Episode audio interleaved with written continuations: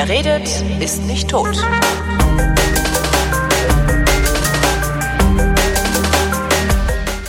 Willkommen zu einer neuen Ausgabe der Flaschen, worin Christoph Raffelt und Holger Klein sich zusammensetzen, ein bisschen Wein trinken und unter anderem über diesen Wein reden. Mit Christoph Raffelt und Holger Klein. Guten Abend. Guten Abend. Jetzt wollte ich gerade wieder so anfangen wie sonst auch so. Na, ich war ja überhaupt nicht unterwegs. Du warst bestimmt wieder viel. Dann waren wir da beide unterwegs. Ja, ne? Und haben Ja. uns auch noch getroffen. Ja, großartig. Also was, was, was, was wird, also ich, ich bin wirklich begeistert von diesem Weinkäseabend, den wir da veranstaltet haben. Also Ja, ich heißt, sehr ich bin begeistert von dem So Weinkäse-Wurstabend, den ihr da veranstaltet habt. Also weil ich habe ja wirklich, Ja. also ich war ja eigentlich völlig überflüssig. Du also warst, das hätten du warst so ein Thorsten, bisschen verloren da, ne? ja, das hätten Thorsten und du halt mal locker alleine machen können. Ähm, okay, dann hätte jemand anders das Brot schneiden müssen, aber das hätte vielleicht auch noch irgendjemand hingekriegt. Ja, aber es waren ja viele Leute da, die ja auch speziell dich hören, also auch uns hören, aber eben auch speziell dich und dich auch mal kennenlernen wollten. Ah ja, gut, und, das- äh, ja. oh.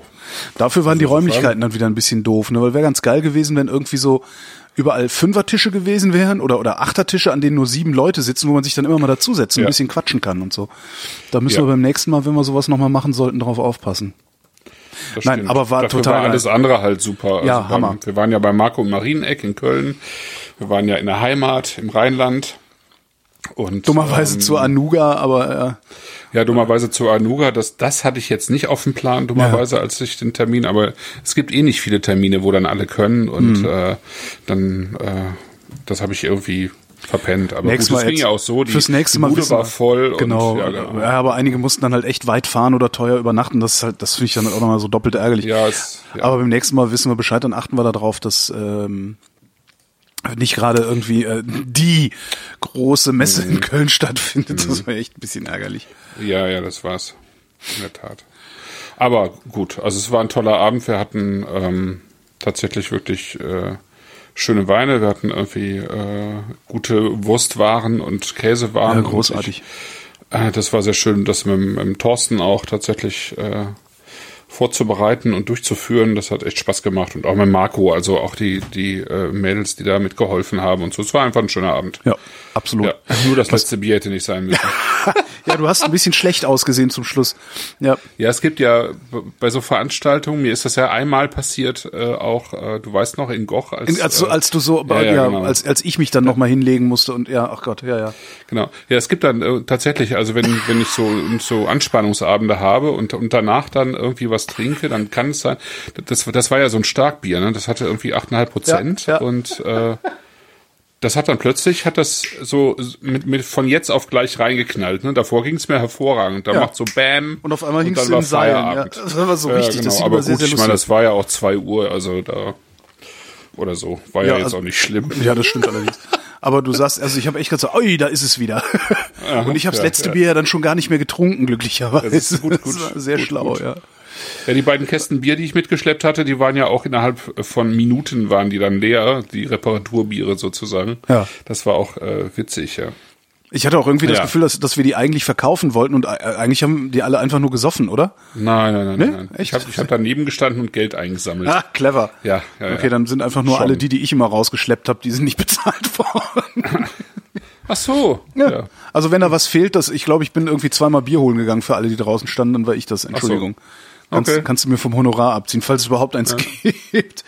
Ähm, nein, was ich so toll fand auch, ist, dass äh, das, also es war ja schon echt sauteuer. Also 75 Euro ist nicht wenig Geld. Ja? Ähm, und Nee. 75 Euro mal eben auszugeben für eine Veranstaltung, von der man nicht weiß, wie sie ist, äh, also wie sie insgesamt wird, von der man nicht weiß, äh, was da geboten wird, auch so inhaltlich. Ähm, also ich hatte halt richtig Schiss, dass das irgendwie, ne, dass das nicht klappen könnte und dass hinterher die Leute unzufrieden sind und sagen, naja, so. 45 Nee, wäre es ja gar gewesen nicht, ne? oder so. Ja, ich ich Ja, gar nicht. Also Klar, ich hatte im ja. Vorfeld keinen Schiss, weil ich dachte, das äh, hängt einfach, äh, das hat ja viel mit Vertrauen zu tun. Ja, Und, klar. Ähm, die Leute würden die Sendung ja auch nicht hören, wenn sie auch nicht vertrauen würden, dass wir irgendwie gute Weine anschleppen und uns nicht lumpen lassen. Ne? Ja, stimmt. Ähm, und ähm, das war ja auch so. Also ich meine, äh, so einen Abend kriegst du eigentlich nicht sonst, ja. Also ich meine, das ist jetzt kein äh, Abend gewesen, mit dem wir hätten Gewinn machen können, ja. Ja. Ähm, Ja, hätten wir Doppelte nehmen müssen. Ne? äh, ja, da hätten wir das Doppelte nehmen müssen, weil ich meine, allein schon. Bei Minimum, äh, wie viele Tage habt ihr vorbereitet? Drei? Äh, Ja, mindestens. Ja, und das mal zu so einem, zu so einem, Also äh, drei und dann bin ich äh, äh, einen halben Tag nach Köln gefahren. Ich war einen Tag in Köln und bin einen halben Tag zurückgefahren. Ja. Quasi einen halben, halben Arbeitstag, ne? Also das äh, kann ja Klar, keiner. das, das, wenn man das in Tages, bezahlen. wenn man das in Tagessätze umrechnet, äh, bist du dann wahrscheinlich bei irgendwie was weiß ich 200 Euro für so eine Veranstaltung oder sowas. Ja. Genau. Ja. Also der, darauf hast nicht angelegt und es war jetzt von meiner Seite aus sozusagen auch irgendwie zehn Jahre Originalverkorks so als Thema, äh, einfach als Aufhänger und das äh, sollte ja auch irgendwie bedeuten, das ist jetzt hier keine, keine äh, Profitveranstaltung im Wesentlichen, sondern einfach ähm, das mal machen und tun und sich, Ja. also einfach mal treffen, auch mal Leute treffen, die zuhören, die, die, ähm, also fand ich für mich jetzt auch einfach schön und dann waren ja auch noch ein paar Leute da, die wir kannten und ähm, die auch eine lange Fahrt auf sich genommen hatten. Also das fand ich schon sehr schön und und äh, also bei dem, was wir geboten haben, ähm, war ich mir eigentlich auch relativ sicher, dass die Leute auch, wenn sie rausgehen, nicht denken würden, äh, das war zu viel Geld, weil dafür waren die Weine einfach zu gut, dafür war jeder, jeder einzelne waren- Gang zu gut. Ja. Ah, die Also, Weine waren aber auch wirklich der Hammer. Da war ja nichts dabei, was irgendwie abgefallen wäre. Also das fand ich schon echt erstaunlich. Nö, das habe Also- ich äh, sozusagen dramaturgisch vorbereitet, ne? Und äh, Ja, aber sonst hast du immer so, wo du denkst, na ja, der, der dritte, der war jetzt so mittel oder sowas, weißt aber Mhm. überhaupt nicht. Das war wirklich beeindruckend. Machst, gibt's eigentlich eine richtige Liste, wo die Leute nochmal nachlesen Ja, die, können, genau, die, können? die Liste, die, die stelle ich morgen mal ins Netz. Ja, genau. cool. Die, genau, weil die, die da waren, wollten die auch noch haben. Ähm, Also diverse, die da waren, wollten auch noch mal wissen, wo ich die Weine auch her hatte. Also das waren auch alles Weine, die man aktuell noch kaufen kann. Mhm. Ja. Äh, zumindest in den Formaten, in denen ich sie äh, da geöffnet habe. Ja, genau. ja, man sollte ja sowieso nur Magnum-Flaschen kaufen. Eigentlich ja. ne? Ich hätte letztens auch stand ich, wo war ich denn? Äh, an der Akademie der Künste war ich neulich hier in Berlin ähm, mit dem Roller. Und da war auch ein Händler, der hatte Tesch Magnums da stehen. Ja. Ähm, hab ich Genau, auch wir gedacht, hatten ja auch eine. hab ich auch gedacht, oh geil, Tesch Magnums. Und hab dann, hab dann kurz Pi mal Daumen gemessen, ob ich die bei mir ins Helmfach kriege, aber passt glaube ich nicht richtig rein. Hab's dann gelassen.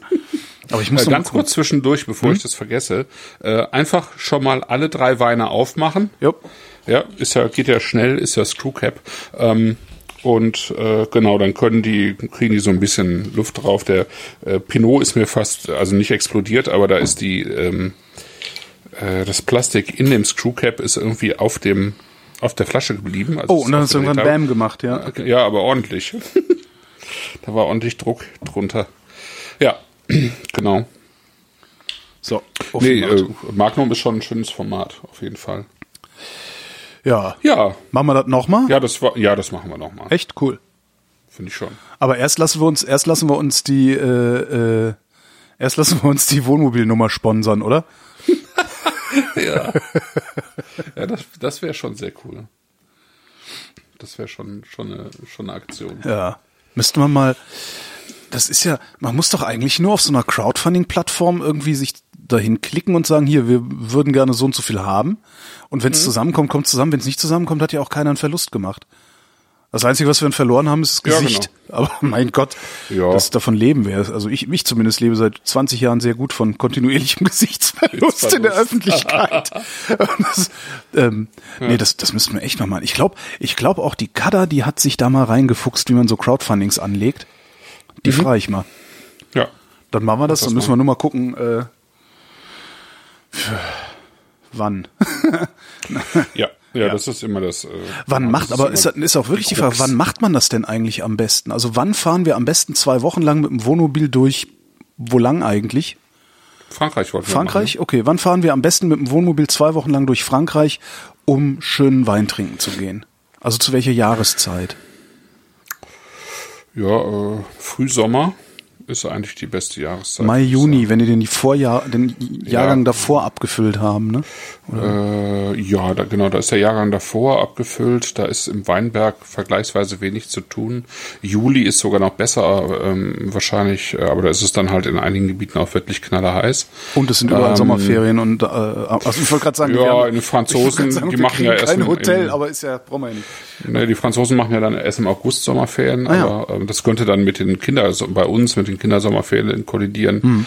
Ähm, so, ne? also es ist schwierig. Und danach ist natürlich erstmal äh, das Thema durch, wenn dann der, wenn dann die Lese kommt. Ja. Ähm, Und im Winter willst du da auch nicht hin, weil dann ist ja kalt. Ja. Da willst du nicht im Wohnmobil sitzen. Also im Prinzip geht eigentlich nur so Frühsommer. Sommer. Ja. Naja, können wir mal gucken. Ja, ja genau. Ja, müssen wir mal ernsthaft drüber nachdenken. Genau. Oder wir fangen in Deutschland an.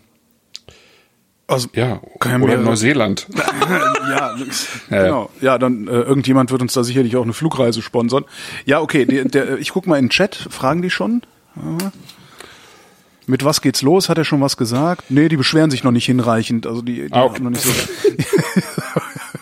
Können, Ich können schenk ruhig mir trotzdem- quatschen. Ich äh, schenke mir trotzdem mal einen Schluck Sauvignon Blanc ein. Äh, das ist der Villa Maria. Ja, genau. Villa Maria Sauvignon Blanc. Ja, Äh, Neuseeland, du warst in, nee, doch, du warst in Neuseeland letztes, vorletztes ja, Jahr. ja vorletztes Jahr. Vorletztes Jahr. genau.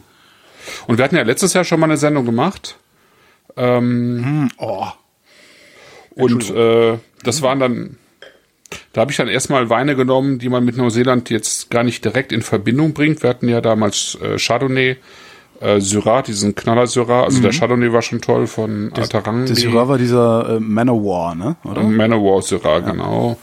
Genau, und dann hatten wir, jetzt stehe ich gerade auf dem Schlauch als dritten, achso, klar, den Schaumwein von Quartz Reef, den ähm, Brüt, das war auch schön. Genau, das ähm, war ja dann auch so, dass äh, die Kiste dann äh, relativ schnell ausverkauft war, obwohl das eine, damals im letzten Jahr, glaube ich, die teuerste Kiste war, die wir hatten. Ich glaub, hatte ich da nicht auch noch versucht, mir einen Manowar zu kaufen und der war auch ausverkauft? Also irgendwie. Ja, genau. Und dann haben die, haben die bei- Neuseeland Weinboutique, also wo die Weine ja jetzt her, die jetzt auch wieder herkommen, die Ah, ja. haben ja dann äh, genau noch eine zweite Kiste aufgelegt mit dem anderen Manowar und mit einem anderen Chardonnay und mit einem anderen Quartz Reef Schaumwein. Der ging aber, das ging aber auch nochmal gut, weil ähm, doch die Überraschung irgendwie so groß war, äh, dass es eben solche Weine in Neuseeland gibt. Immer eben unter der Maßgabe, das sind jetzt auch nicht die günstigsten Weine, das ist einfach so. Das ist einfach ein Hochpreis-Weinland. ja, diesmal Aber, sind wir auch ziemlich äh, teuer, ne? 65 Euro der Karton, ja. Ja, also ich habe genau, ich habe geguckt, dass wir dann bei dem Villa Maria im, im unteren Preisbereich sind, was neuseeländische Weine angeht jetzt, und die anderen sind tatsächlich dann äh, liegen dann über 20 Euro. Das ist jetzt ist, ist jetzt halt so. Genau, dafür machen wir nächstes, nächsten Monat wieder Du, was ich, Günstiges. ich beschwere mich gar nicht. Ja? Also ich beschwere mich das, gar nicht. nö, aber einfach so. Das ist, das musste irgendwie mal so, mal so sein. Und äh, ich wollte noch mal Neuseeland machen. Ja. Äh, einfach jetzt um zwei äh, Weine sozusagen auch noch mal vorzustellen, die sehr typisch sind für Neuseeland. Ich habe übrigens noch mal was, weil ich, ja. Ich, Entschuldigung, ich äh, sprich. nee, sa- sag mal. Ich habe neulich, äh, erinnerst du dich dran, dass wir mal irgendwann Aldi-Weine trinken wollten? Also diese, Ja. diese von der von der von, von der Zeitung mit den großen Buchstaben äh, empfohlene. Die habe ich neulich mal alle weggeschüttet. Das war alles irgendwie. ich hab gedacht, komm, das machen wir eh nie mehr. Ja, dann, Überall mal dann Schluck schütte ich das auch mal weg. Ja, ja noch, echt? noch, nee, schütt, ja, Mm, das lohnt sich auch nicht. Also das ist nicht. Kannst halt zum Kochen nehmen, aber so viel kann ja auch keiner kochen. ja. Ja, ja, okay. Ja, du äh, zurück nach Neuseeland. Ja, genau. Also genau, zwei Weine sozusagen, der Sauvignon Blanc und der Pinot Noir, das sind einfach so die typischen äh, Weine, für die Neuseeland bekannt ist, vor allen Dingen der Sauvignon Blanc. Äh, damit ist Neuseeland einfach bekannt geworden. Ne? Ähm, die, ähm, also mit äh, einem Sauvignon Blanc namens Cloudy Bay, Cloudy der Bay, eben, genau. äh, ne, genau, den, den kennt man. Das ist sozusagen der bekannteste Wein Neuseelands und äh, der hat halt so ein so ein äh, Sauvignon Blanc Typ entwickelt. Ähm, also das Weingut hat den äh, diesen Typus entwickelt, den wir jetzt hier halt auch im Glas haben. Ne? Also das ist äh, das, was wir hier haben, ist ein äh, äh, super typischer ähm, Neuseeland Sauvignon Okay. Blanc eigentlich. Was macht den so super typisch oder anders? Wonach riechen die anderen Sauvignon Blancs, die nicht Neuseeland typisch sind? Äh, die die rie- riechen nicht so exotisch, die riechen Ja. nicht so grasig. Ähm, Maracuja, Gras, ein bisschen Kräuter. ja, genau. Ne? So, ne? Maracuja und Gras, das sind so eigentlich so die Hauptaromen in einem neuseeländischen Sauvignon Blanc oder jetzt Mhm. in einem Marlborough Sauvignon Blanc, in einem typischen Marlborough Sauvignon Blanc. Die haben das mittlerweile auch aufgefächert. Da, also das ist auch schon, äh, da gibt es auch schon sehr unterschiedliche Typen Ja klar. Cloudy Bay ist ja auch schon 20 Logo, Jahre ne? alt oder irgendwie sowas. Ja, ja, ja, genau. Die, die haben damit Ende der 80er Jahre angefangen. Und äh, also Ende der 80er, Anfang der 90er sind die damit bekannt geworden. Das hat halt schon eingeschlagen wie eine Bombe, weil die, äh, was man vorher unter Sauvignon Blanc kannte, war so Touraine, äh, Sancerre, Parfumé vor allen Dingen. Und das ist halt tatsächlich ein viel kühlerer, grünerer ähm, Typ in Richtung, ich sag mal, Stachelbeere, ja. äh, so ein bisschen Cassis ähm, und so weiter, ne? Und äh, hat eigentlich nichts von den, äh, von diesem Maracuja-Aromen. Das hat, hat man in, in Europa nie gehabt in, im Sauvignon Blanc. Das hat man erst jetzt, ähm, weil man halt mit, mit, mit Hefen schön äh, sowas erzeugen kann. Und auch. läuft das? Also ist das, will der Europäer das trinken? Ja, ja, das läuft wie geschnitten Brot okay. eigentlich. Immer noch. Obwohl es ja erstaunlicher, ich finde erstaunlicherweise, weil, ähm, weil es ja schon ein sehr, also ein sehr markanter, also eine sehr markante Aromatik ist, ne? mhm. die, wo man ja sagen könnte, die hat man auch irgendwann über. Also ich wollte gerade sagen, das ähm, hat ja auch, das, es hat ja auch was Eindimensionales, wenn das so direkt so auf die Zwölf ja. kommt, ne? Ja, ja. Also. Da, da ist nicht mehr es viel. ist halt wie. Es ist geil, nee. aber da ist halt nicht mehr so viel dahinter, so dass ich so, ah, mal gucken, ob da, ob, ob wir da noch ein bisschen was finden. Ne? Ja, genau. Das geht mir ja ein bisschen so auch mit, mit IPAs oder so. Ne? Ja, das genau. ist ja auch so, ne? Da hast du dann eben auch so diese typischen äh, ähm, markanten Aromen eigentlich mitten in die Fresse, ne? Ja. Und äh, da guckst du dann auch irgendwann mal äh, nach nach äh, Brauern, die das so ein bisschen softer machen, vielleicht so ein bisschen mehr noch drin ist. Aber erstmal ist es total klasse, wenn du also also wenn, als ich die ersten American Pale Ales oder IPAs getrunken habe, dachte ich auch, wow, da, was geht denn da ab? Ne? Ja. Und das ist eigentlich jetzt, äh, wenn man hier so reinschnuppert, eigentlich auch. Ne? Mittlerweile ist, kaufen wir uns helle. ja, ja, ja, genau. Ähm, Frage aus dem Chat, kommt das Aroma also rein aus der Traube? Ja, ja das oder? ist, ähm, ja. Traube und Hefe. Ja, ja, aber das ist schon genau der Unterschied. Ne? Also ich glaube, ähm, am Anfang war, also bei, bei Cloudy Bay war es tatsächlich ein Aroma rein aus der Traube und äh, eben tatsächlich ähm, sozusagen den, den klimatischen Gegebenheiten, die es da in Marlborough gibt, mit Boden und Klima, mhm. also Boden und Klima. Das ist schon eben äh, besonders, aber ähm, dann haben die einfach auch geschaut, äh, dass sie sozusagen den Sauvignon Blanc auch ein bisschen anders behandeln, wie das sonst gemacht wird. Also äh, mit Grünlese überhaupt, wann gelesen wird, äh, mhm. zu welchem Zeitpunkt und so. Da kann man schon gerade bei Sauvignon Blanc auch viel machen, was so diese diese grüne, diese grasgrüne Aromatik angeht. Was ist Grünlese? Und, Grünlese ist, wenn du sozusagen, wenn alles noch äh, grün ist, ähm, durch die ähm, durch die Weinberge gehst und schon so ein bisschen rausschneidest. Okay. Ne, das also, äh, also ist gerade wichtig. Unreif sozusagen. Ja, wenn noch alles unreif ist, äh, sozusagen äh, Teile rausschneiden.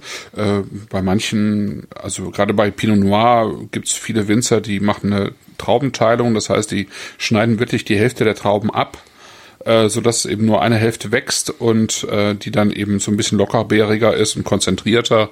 Ne? Zum ja. Beispiel kann man machen. Also da gibt es verschiedene Möglichkeiten, äh, den, den Wuchs zu begrenzen, weil es gibt viele Rebsorten, die äh, sehr wuchskräftig sind und die eigentlich erst dann funktionieren als Qualitätsrebe, wenn, äh, wenn sie begrenzt werden im Wuchs. Mhm. Ja. Aber ähm, und dann kann man eben, gerade heutzutage wird eben sehr, sehr viel im Keller gemacht, weil ich kann dir den Wein, den Villa Maria hier macht, äh, den, den macht dir äh, Markus Schneider in der ähm, in der Pfalz halt auch, ne? Mhm. Ähm, der nennt ihn eben witzigerweise dann auch äh, Katui, ähm, also was im Maori-Wort ist, also er verweist sozusagen schon auf die neuseeländischen Wurzeln. Das heißt, der macht der, sich drüber lustig. Macht er sich drüber nee, nee, lustig? Der macht, das nee, okay. nee, nee, nee, nee, das macht er nicht. Äh, Katui ist äh, eine, eine lockere Übersetzung für Schneider. Ah, okay. Und ähm, äh, aber der weiß halt genau, wie die in, in Neuseeland äh, die äh, Sauvignons machen, also ja. äh, also schon im, im Weinberg behandeln. Ähm, das macht er dann auch. Und dann gibt es eben ein, äh, also gibt es mittlerweile spezielle Sauvignon Blanc Hefen, die ähm, die eben das Grasige hervorheben, die, die die exotischen Aromen in den Wein bringen und so weiter und so fort. Ja. ja. Und ähm, das äh, erkennst du teilweise, wenn es wirklich gut gemacht ist, erkennst du es nicht mehr. Und Markus Schneider ist jetzt jemand, der ein guter, äh, sehr guter Winzer ist, der, der kann das. Ne? Mhm. Und ähm, genau, wie, wie das jetzt hier ist, also das ist definitiv keine, keine Spontanvergärung. Also was wir hier im Glas ja. haben, ist äh, der Sauvignon Blanc von, vom größten Weingut in Neuseeland, Villa mhm. Maria. Ist auch das eigentlich das älteste durchgehend arbeitende. Der, der Gründer, äh, der heißt George Fistenich, der hat das Ding in den 60er Jahren gegründet, also als so gut wie niemand anders Wein gemacht hat. Äh, die anderen haben alle erst, also die anderen frühen haben eigentlich alle erst Ende der 70er, Anfang der 80er angefangen. Da, da war er schon, da hatte er schon so ein kleines Familienunternehmen. Und ähm, also das ist Chateau ähm, Montelena, ne? ja, sowas. genau. Und ähm, also ich war auch da bei Villa Maria in Marlborough. Also die haben vier oder fünf Weingüter in ganz Neuseeland und äh, das sind ähm, also dieser dieser Sauvignon Blanc ist sozusagen der Basic Sauvignon Blanc, allerdings in der Bio-Ausführung. Ähm, nachhaltig arbeiten tun die ja, da ja alle, aber die versuchen eben auch alle immer mehr Richtung äh, biologischem Anbau zu gehen und das Also, um es zertifiziert zu kriegen oder ja, okay. genau, um zertifiziert äh, auch biologisch. Also nachhaltig ist sowieso zertifiziert, weil kein Wein verlässt Neuseeland ohne Nachhaltigkeitszertifikat. Ah, cool. Ja, und das gleiche wollen die sozusagen auf Dauer mit Bio auch schaffen. Mhm. Also die wollen führender Bi- Bio-Anbieter eigentlich äh, weltweit werden. Ähm, und äh, da sind die halt auf dem Weg und, und das macht eben auch Villa Maria mit so in Teilen, um zu gucken, wie es geht und dann ähm, das eben auszuweiten. Also das ist so, sozusagen einer der ersten. Und ähm, das ist aber eben, äh, ich, mach, ich sag mal, so ein, so ein Sauvignon Blanc wird eben hergestellt in, auf großen Flächen im, im, in der Ebene, Ja. äh, wo einfach die Vollernte auch durchfahren können. Ne? Das heißt, du machst Ähm, viel Ertrag. Ja, ja, viel Ertrag. Also der, der Ertrag ist relativ hoch bei dem Wein. Äh, das, das macht dem Sauvignon Blanc aber auch nichts für die Qualität. Und äh, dann kommt das in riesige äh, Traubenannahmen, also wo, wo, wo eben äh, Tonnen von, von Sauvignon Blanc verarbeitet werden können. Und dann vergehren die in, in äh, keine Ahnung, äh, äh, 200.000 Liter Tanks, von denen die dann auch zehn da rumstehen haben. Ne? Also das ist richtig großer, äh, ähm, äh, äh, großer Stil, ne? Ja. in dem der produziert wird. Und ähm, wollte ich auch mal drin haben, weil wir machen immer sonst immer, äh, was ich auch Für richtig so finde, die Nischen, Nischenproduzenten. Ja. Nischenproduzenten, Handarbeit und so weiter. Das ist aber eben nur ja ein minimaler Teil der äh, Weltweinproduktion. Mhm. Und hier bei dem finde ich kann man halt, äh, das kann man eben auch mal haben. Ne? Das ist auch mal okay. Also das ist einfach ein, das ist ja ein ganz sauber gemachter Wein, der sozusagen genau das zeigt, was er, was er zeigen soll. Mhm. Und äh, ehrlich gesagt so ab und zu. Ähm, finde ich, kann man sich davon auch mal eine Flasche durchzischen, ja. Also ich meine, wenn es draußen warm ist und du das Ding kühl hast, dann, dann trinkst du das ja auch weg wie Limo. Ja, ich, sagen. ich finde ja? den, ich finde den auch, ja, der ist geil. Das ist ein schöner Ne? Wein, So. ja, ja, klar. Ja, genau. Das wie ist geil. Das ist- 13 Umdrehungen ist schon ordentlich allerdings. Was ich ganz, ganz, wirklich ganz toll finde, ist die Diskrepanz zwischen Nase und Gaumen, weil der äh, in Mhm. Ja. der Nase halt durch die, die ne, Maracuja irgendwie sehr, Ja. sehr süßlich, zuckrig äh, schmeckt. Ja. Am Gaumen aber wirklich so eine, ja, so eine, so eine Das ist so, man nennt es gerne kalkig. kalkig. Ähm, ne, so kalkig, kreidig, also das ist so ein bisschen wie so, äh, so Trockenextrakt, ne? ja, so, ja, aber ähm, kalkig, kalkig, kreidig passt so eine kühle, Ja, kühle genau. Knackigkeit irgendwie. Auch wieder grasig so ein bisschen, Ja. ne? knackig. Grüner genau, und Apfel. du denkst, ja, ja. Genau, und du denkst, äh, uh, äh, wie du schon sagtest, du denkst, da, das ist jetzt richtig süß. ja. Und dann ist es das aber gar nicht, ne? Der ist, ähm, der hat vielleicht ein bisschen so ein Zuckerschwänzchen, ein bisschen Restzucker, aber viel ist das nicht. Ähm, genau, und es ist trotzdem eben saftig Mhm. und dieses, ich sag mal, dieses Kalkige das, ähm, zusammen mit der Säure fördert eben auch schön den Trinkfluss so, ne? Also, Mhm. Aber ähm, hallo, der macht richtig, richtig Spucke. Und hat auch wieder dieses, was ich, was ich ja auch immer so schön finde, so eine leichte Bitter, so ein, so ein Hauch Bitter. Ich weiß gar nicht, das hat wahrscheinlich auch irgendeinen Namen, aber ich vergesse es ja Mhm. Nö, immer. das ist schon einfach eine Bitternote, die ist typisch für Sauvignon Blanc, ähm, die ist typisch für ähm, Rueda äh, Weine. Also es gibt so, so, also gerade diese eher grasigen, diese grünen, also es gibt ja, Ja, das ist genau Also- die Bit das Bittere, was du auch hast, wenn du Grashalme kaust, ja. Ja, und äh, kommen man nennt, also wenn, wenn du es analytisch haben willst, dann ist das Grüne und dazu gehört auch das Bittere, das ist Pyrazin. Ne? Das ist Pyrazin, eine, Ja, genau. Das ist das, was du im, in der grünen äh, Paprika äh, am stärksten ausgeprägt hast. Ne? Das ist Pyrazin. Äh, hast du auch im Cabernet Sauvignon zum Beispiel, ne? da hast du ja auch gerne mal diese Paprika drin. Äh, Cabernet Franc auch, also auch eben in roten Trauben, ist nicht nur in, in grünen Trauben. Ja, das ist schon, äh, das ist, das ist einfach ein völlig unkomplizierter, äh, äh, netter Saufwein, ja. Ja. Es ist einfach äh, wirklich zum Durchzischen ist es, äh, ist Super. es einfach und nett. Ja. Der ist, der ist auch vor allen Dingen für, also der, der kostet einen Zehner äh, im, im, im Webshop da. Das Ja. ist jetzt auch nicht teuer. Ist jetzt nicht äh, übertrieben. Also teuer 9 zumindest, 9,49. Ja, aber für, also der, der, der ist schon außergewöhnlich genug, um ihn für 9,50 Euro auf den Tisch zu stellen, wenn du Gäste hast. Mhm. Das finde ich ja immer ganz, ganz interessant daran. Also, ja, bevor du jetzt irgendwie ein 15 Euro Ding dahin stellst. Ja, ja, ja. Das ist Genau. wirklich nett. Ja, ja finde ich auch. Das ist äh, well done. Ja, und das ist halt äh, sozusagen, wie gesagt, das ist bis, bis heute mit Abstand äh, das wichtigste äh, Produkt äh, im neuseeländischen Weinbau. Ja. Weißt Ähm. du, wie viel die davon machen? Ähm, also die haben in Neuseeland rund 38.000 Hektar Fläche, das ist so ein Drittel von Deutschland. Und äh, die Hälfte davon, fast die Hälfte davon ist Sauvignon Blanc. Wow. Ja. Ja, das Also das ist einfach, ne? Das ist ein, also die, die haben mit diesem Wein tatsächlich die Weinwelt erobert. Das kann man nicht anders sagen. Das war einfach eine völlig andere, also eine völlig neue Art Weißwein, die da so Ende der 80er, Anfang der 90er ähm, was. äh, rüberschwappte, ja. Und damit äh, gab es einen riesen Boom auch, ja. Also äh, Marlborough war vorher ein, äh, also ist, der Hauptort heißt Blenheim, also Blenheim. Ähm, das war ein völlig verschlafenes Nest, ist es jetzt im Prinzip auch noch mehr oder weniger. Aber drumherum gab es im Prinzip nur ähm, Obstplantagen. Also Neuseeland war ja vorher, ist es auch jetzt noch in Teilen bekannt für, für Äpfel und Birnen, die die irgendwie verkauft haben. Lammfleisch natürlich auch, so jetzt so als Produkt, aber ähm, äh, es war wirklich ganz viel Äpfel und Birnen und dann haben die das quasi über Nacht, haben die davon große Teile äh, rausgerissen und ähm, eben äh, Sauvignon Blanc gepflanzt. Ja?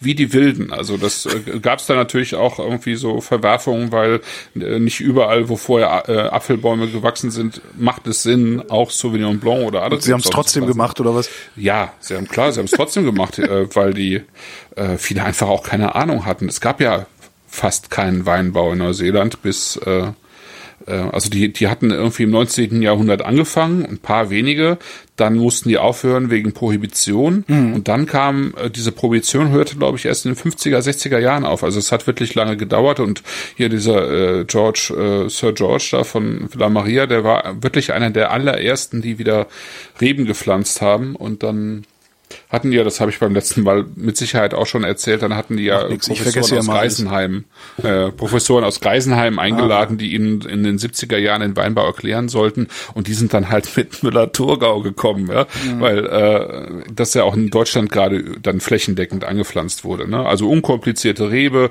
hoher Ertrag, äh, süffig, einfach, ähm, saftig, ne? Also so ein bisschen im Prinzip der Vorläufer vom, äh, vom Sauvignon Blanc, aber eben nicht so expressiv und vor allen Dingen äh, schon auch vom Namen her eher schwierig. Ne? Ja, und dann ging das in die Hose, das wollte kein Mensch haben und dann haben die halt quasi Ende der 70er, Anfang der 80er nochmal neu angefangen mit ähm, französischen Rebsorten und da kam dann letztlich durch diesen Sauvignon Blanc eigentlich der, der Durchbruch. Ja. Ja, und seitdem läuft es und äh, gut und ähm, Pinot Noir ist sozusagen dann äh, so der zweite, die zweite bekannte Rebsorte geworden mit so einem eigenen Weintyp auch, was wir nachher dann nochmal probieren, ja. Wie, also ich habe, muss ich zu meiner Schande gestehen, glaube ich, noch nie einen Cloudy Bay getrunken. Mhm. Äh, unterscheidet der sich wesentlich von diesem Villa Maria? Der ist schon, ähm, der ist sch- schon noch mal komplexer tatsächlich, Äh, komplexer, ein bisschen üppiger sogar noch. Ähm, da ist noch ein bisschen Holzanteil drin, äh, zumindest in den äh, aktuellen äh, Jahrgängen ist da so ein kleines bisschen Holzanteil drin. Das ist noch mal besser, äh, also nee, nicht besser gemacht, sondern es ist einfach noch mal mehr ähm, Arbeit drin. Also das muss man schon sagen, der ist ja mehr als doppelt so teuer und äh, Drum er das frage jetzt ich. wert ist, würde ich jetzt würde ich nicht sagen. Also wenn ich sag mal, Im wenn Vergleich ich jetzt, oder so grundsätzlich? Also 25 Euro kostet eine Flasche Cloudy Bay. ja, finde ich zu teuer Okay. ähm, für den Wein. Also so oder so, weil ähm, Also, aber das, funktioniert, weil es eine Marke ist, ne? Ja, Cloudy. Bay ist eine Marke. Also, und deswegen funktioniert das. Wenn da jetzt irgendwas anderes draufstände, dann würde das, glaube ich, nicht funktionieren. Dann würden viele Leute sagen, das ist zu teuer. Aber so funktioniert es und man muss auch sagen, für den Typ Wein äh, ist es bis heute gut gemacht und äh, auch ähm, aufwendig gemacht, aber ähm, da gibt's dann, gibt's dann Weingüter, die für den gleichen Preis deutlich, deutlich bessere Weine machen. Äh, unter anderem eben auch die ehemaligen, also Gründer und, und äh, Weinmacher von Cloudy Bay, die haben eigene Weingüter. Der, das eine heißt Grey Walkie, das andere, also Grauwacke, Grey Walkie. Das andere heißt Dog Point. Das waren, das sind die, die eigentlich ähm, äh, von der ersten Stunde an mit dabei waren und dann ausgestiegen sind, als Cloudy Bay an Moet Chandon Hennessy verkauft wurde. Ah ja. Ja. Den gehört auch alles, ne? Ja. Außer, außer das, was Louis Vuitton gehört. Ja. Äh, ja. Ja, so, ne? Und äh, die machen die deutlich, äh, also für mich dann noch doch die deutlich besseren ähm, ähm, Sauvignon Blancs da in der Ecke. Ja. Ja, sehr schöner Wein. Ne? Also Ja. hat mich jetzt beeindruckt, weil ich finde ja so, Sauvignon Blanc ist ja auch wieder so eine dieser Sachen, wo ich denke, ne, das, das ist so die zweite Wahl bei mir. Immer erst. Ja, ja, Äh, ja, Weil der, auch. weil ich kenne den halt auch so als, es geht mir ein bisschen so wie mit äh, Silvaner auch. äh, Zu viel Cremigkeit. Und der Hm, hier okay. jetzt, also der, der ist schon cremig, aber nicht so glitschig. Hm. Und seit ich jetzt dann eben, also mit, mit bei Silvaner bin ich jetzt auch komplett geheilt. Also das würde ich jetzt auch nicht mehr sagen, aber bis, bis, bis an die Weigand habe ich halt nur Silvaner im Glas gehabt, die mir irgendwie zu glitschig waren, ja. Nee, das ist schon, also ist, äh, Sauvignon Blanc ist auch überhaupt nicht meine Lieblingsrebsorte. Aber es gibt eben, also wie, äh, sowas kann, äh, kann ich irgendwie persönlich jetzt so zwei, dreimal im Jahr trinken. Dann habe ich davon auch genug. Äh, aber das mache ich dann auch mit Genuss. Also das finde ich dann auch super. Warum hast du Ähm. dann genug? Weil, weil zu üppig? Ja, es ist mir, mir ist diese Aromatik irgendwie zu extrem, tatsächlich. Ich mag diese, ähm, ich mag einfach das Laute nicht so gerne. Das mir zu, der Wein ist mir zu laut. Äh, in dieser Form. Und ähm, das geht auch anders. Also ich bin dann schon eher tatsächlich bei diesen leiseren äh, Sancerre Parfumé Weinen. Ähm, der Sauvignon Blanc ist ja auch nochmal ganz anders wieder, wenn du ihn tatsächlich im Holz ausbaust. Das gibt einfach einen völlig anderen Wein. Und wenn du äh, und, und dann nochmal, das müssen wir auch irgendwann mal machen, ähm, dann kannst du den auch noch sehr schön orange ausbauen, also eben, ne? Äh, Maische vergoren. Äh, das gibt dann wieder was völlig anderes, kann aber auch ganz, ganz großartig sein. Äh, da mag ich es dann wirklich auch, wenn es gut gemacht ist, auch sehr, sehr gerne. Im Holz teilweise auch. Ich habe vor drei Wochen oder so habe ich ähm, hier mit äh, zwei Freunden eine Flasche äh, Silex aufgemacht von äh, Daguenot. Das ist ein, ähm, das war sozusagen der Winzer im Puy Fumé, der ist irgendwie 2000, also es war ein 2007er Wein und er ist 2008 gestorben bei einem Flugzeugunglück. Also der ist mit einem Ultraleichtflieger abgestürzt. Also es war auch sein letzter Jahrgang.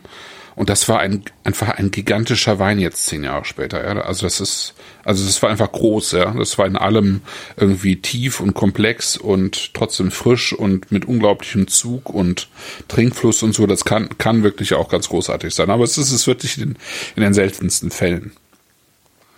Ja. Aber wie gesagt, nichts äh, nix gegen den Wein, das ist einfach äh, schön, das ist einfach süffig, ne? Das ist ja. Ja. Ja, Nächste Flasche. genau. Nächste Flasche ähm, ist ein anderer Schnack, das ist ähm, Ein anderer Schnack. Oh, ich anderer Schnack, wie man hier so in ein Hamburg Glas, sagt. Glas ausspülen. äh, im Gegensatz zu den meisten habe ich jetzt die Flasche nicht vorher aufgemacht, das ist äh, witzig, ja, super. Okay, plöpp. Genau. Der Chat wüsste gerne, was deine Lieblingsrebsorte ist. Ja, das frage ich mich auch ständig. ähm, kann ich gar nicht genau sagen, aber ich kann, ich, ich habe so eine kleine Handvoll Lieblingsrebsorten. Ähm, ich würde, also, also wenn ich es stark einschränken sollte, dann würde ich tatsächlich sagen Chenin Blanc und Cabernet Franc.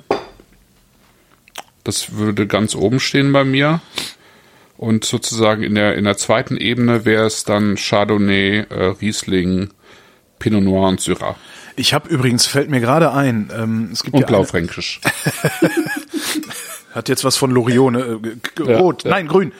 Ähm, ich habe neulich, also ich habe ja eine, eine Rebsorte, die ich sehr gerne trinke, ist ja Viognier.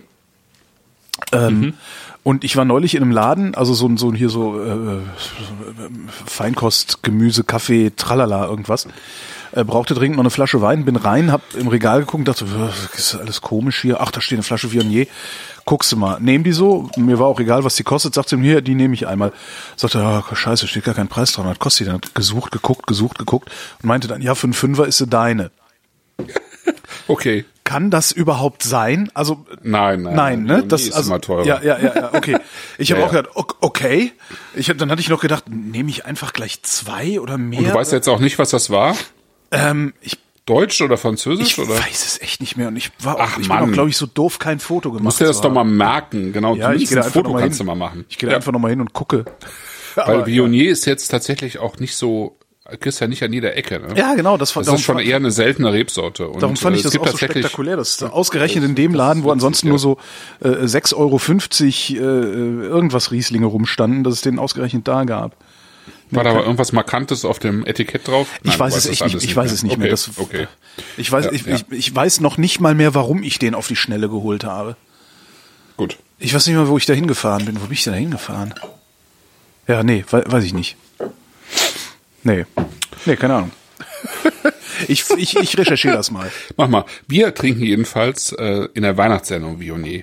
Und zwar Ah, aus ja. Kalif Kalifornien. Ja, es steht schon fest quasi. Wir machen mal eine gemischte Kalifornien-Australien-Sendung zu Weihnachten. Okay, der Chat sagt gerade, der Riesling, den wir jetzt gerade im Glas haben, der würde muffig riechen. Und der Chat hat recht. Interessant. Nach alten Klamotten vom Flohmarkt riecht er. Das sind ja alles, das finde ich auch so das Schöne, dass ich dann irgendwann angefangen habe, solche Beschreibungen überhaupt nicht mehr schlimm zu finden, sondern erstmal zu denken, oh, dann könnte da ein guter Geschmack dahinter sein. Ja. Gelernt habe ich das natürlich bei dir mit diesem Urbanshof. Ja, genau, stimmt.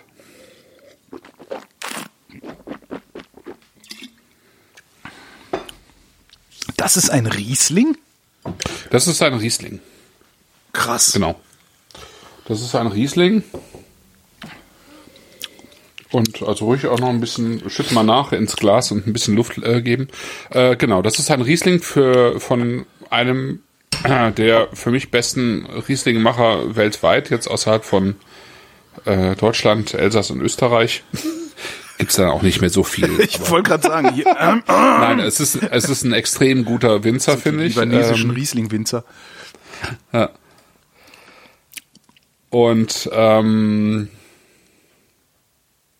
Was? Ähm, Du hast den genau, Faden verloren. Ah ja. Ich habe den Faden verloren. Äh, ähm, genau, also wir, wir trinken gerade die F-Series ähm, Old Wine Riesling. Das ist an sich schon witzig, eben weil, wie gesagt, das Neu äh, Weinland Neuseeland ja noch nicht so alt ist, aber das, was hier in den Flaschen ist, gehört tatsächlich mit zu den äh, äl ältesten Rebstöcken, äh, auch in Marlborough. Also wir sind immer noch in Marlborough. Ja. Und ähm, da stehen eben Riesling-Stöcke, die sind Anfang der 80er gepflanzt worden. Und das kann man jetzt schon durchaus als Old Wine, ähm, als alte Reben bezeichnen. Ja. Und ähm, genau, ähm, der Wein wird gemacht Riecht man ja darum riecht er auch so muffig, weil das alte Reben sind.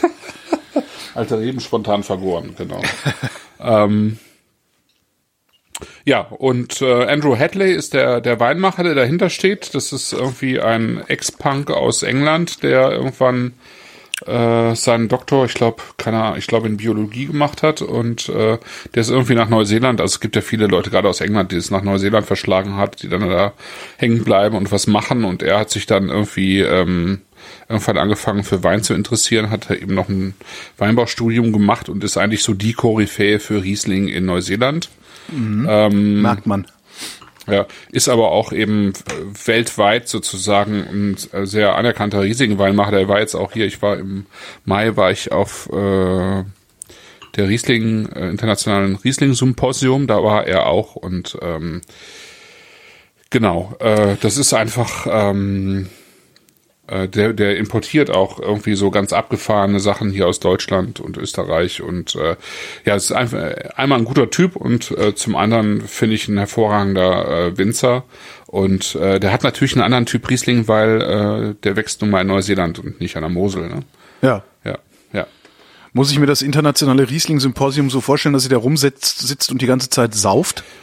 Ähm, also da wird natürlich auch viel Wein probiert, aber ich sag mal, über den Tag hinweg äh, hält sich das schwer in Grenzen. Also es gibt eben Vorträge und dann gibt's Verkostungen und diese Verkostungen, die dauern ja äh, und du hast ja irgendwie nur so ein Fingerbreit im Glas und dann hast du vielleicht in dieser Verkostung schon auch 20 Weine probiert, aber ähm, äh, über den Tag hinweg äh, sind es dann vielleicht 50. Das mhm. reicht ja natürlich auch, aber ähm, das Interessante ist bei so einer Veranstaltung ja tatsächlich Sachen äh, nebeneinander zu probieren.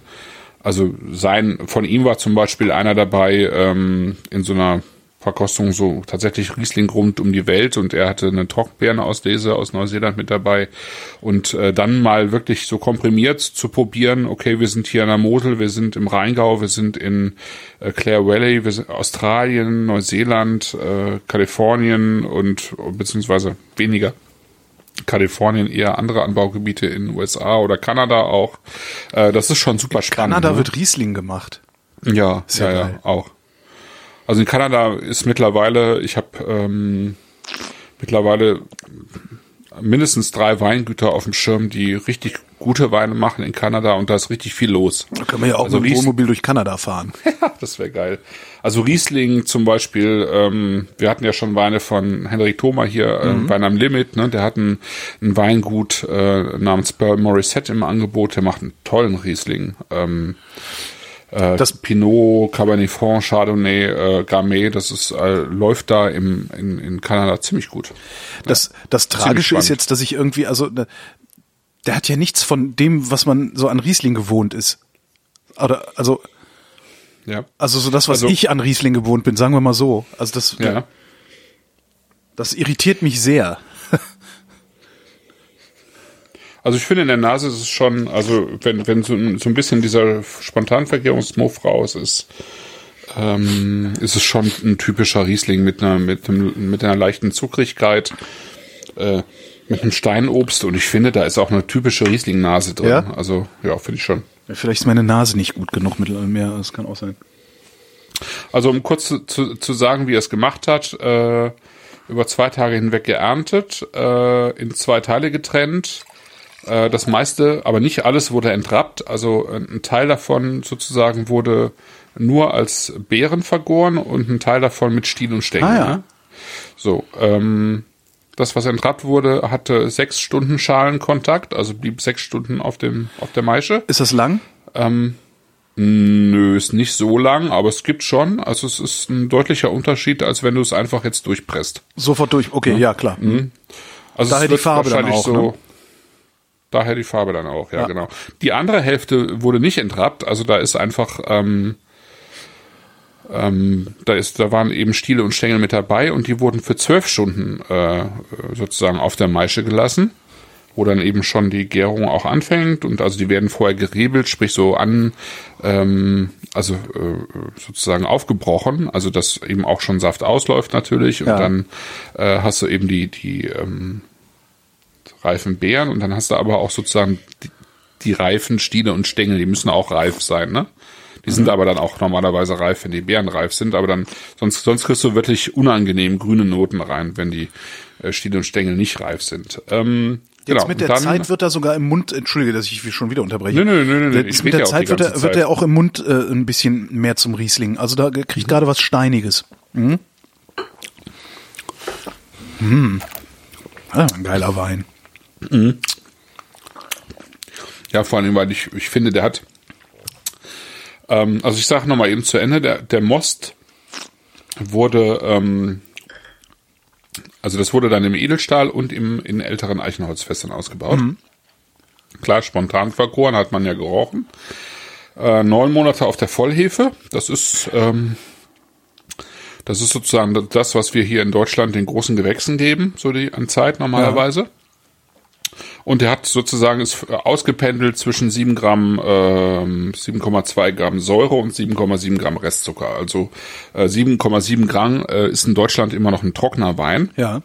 Und dadurch, dass der praktisch eine parallel hohe Säure hat, merkst du den Zucker ja auch nur sehr gering. Jo. Ne? Ja. Also es ist überhaupt kein süßer Wein, sondern äh, immer noch vergleichsweise trocken und eben sehr ausbalanciert eigentlich. Ne? Ja, und was ich halt finde, also was ich jetzt hier gerade besonders schön finde, ist sozusagen diese ganze, ähm, diese ganze ähm, Kräuteraromatik, die er drin hat, ähm, finde ich. Und ähm, Den gibt's vor allem auch- das was. Ja, sag mal. Der äh, Framingham hat auch eine Trockenbeerenauslese. Ja, genau. Das sagte finde ich ja- Die, die hatte er beim, beim Riesling-Symposium mit dabei. Und das ist eine Granate. das ist gut, ne? Kostet die kleine Flasche auch 60 Euro. Ja. Das ist halt eine TBA, das ist halt so, ne? TBA? Äh, Das ist eine, eine TB Trockenbeerenauslese. So, ja. ja. Äh, Das ist halt teuer, ne? Ja, Weil aber wenn, also- du, wenn du mal gesehen hast, wie eine Trockenbeerenauslese entsteht, dann wundert dich ja auch nichts mehr. Ne? Ja, ja, ja.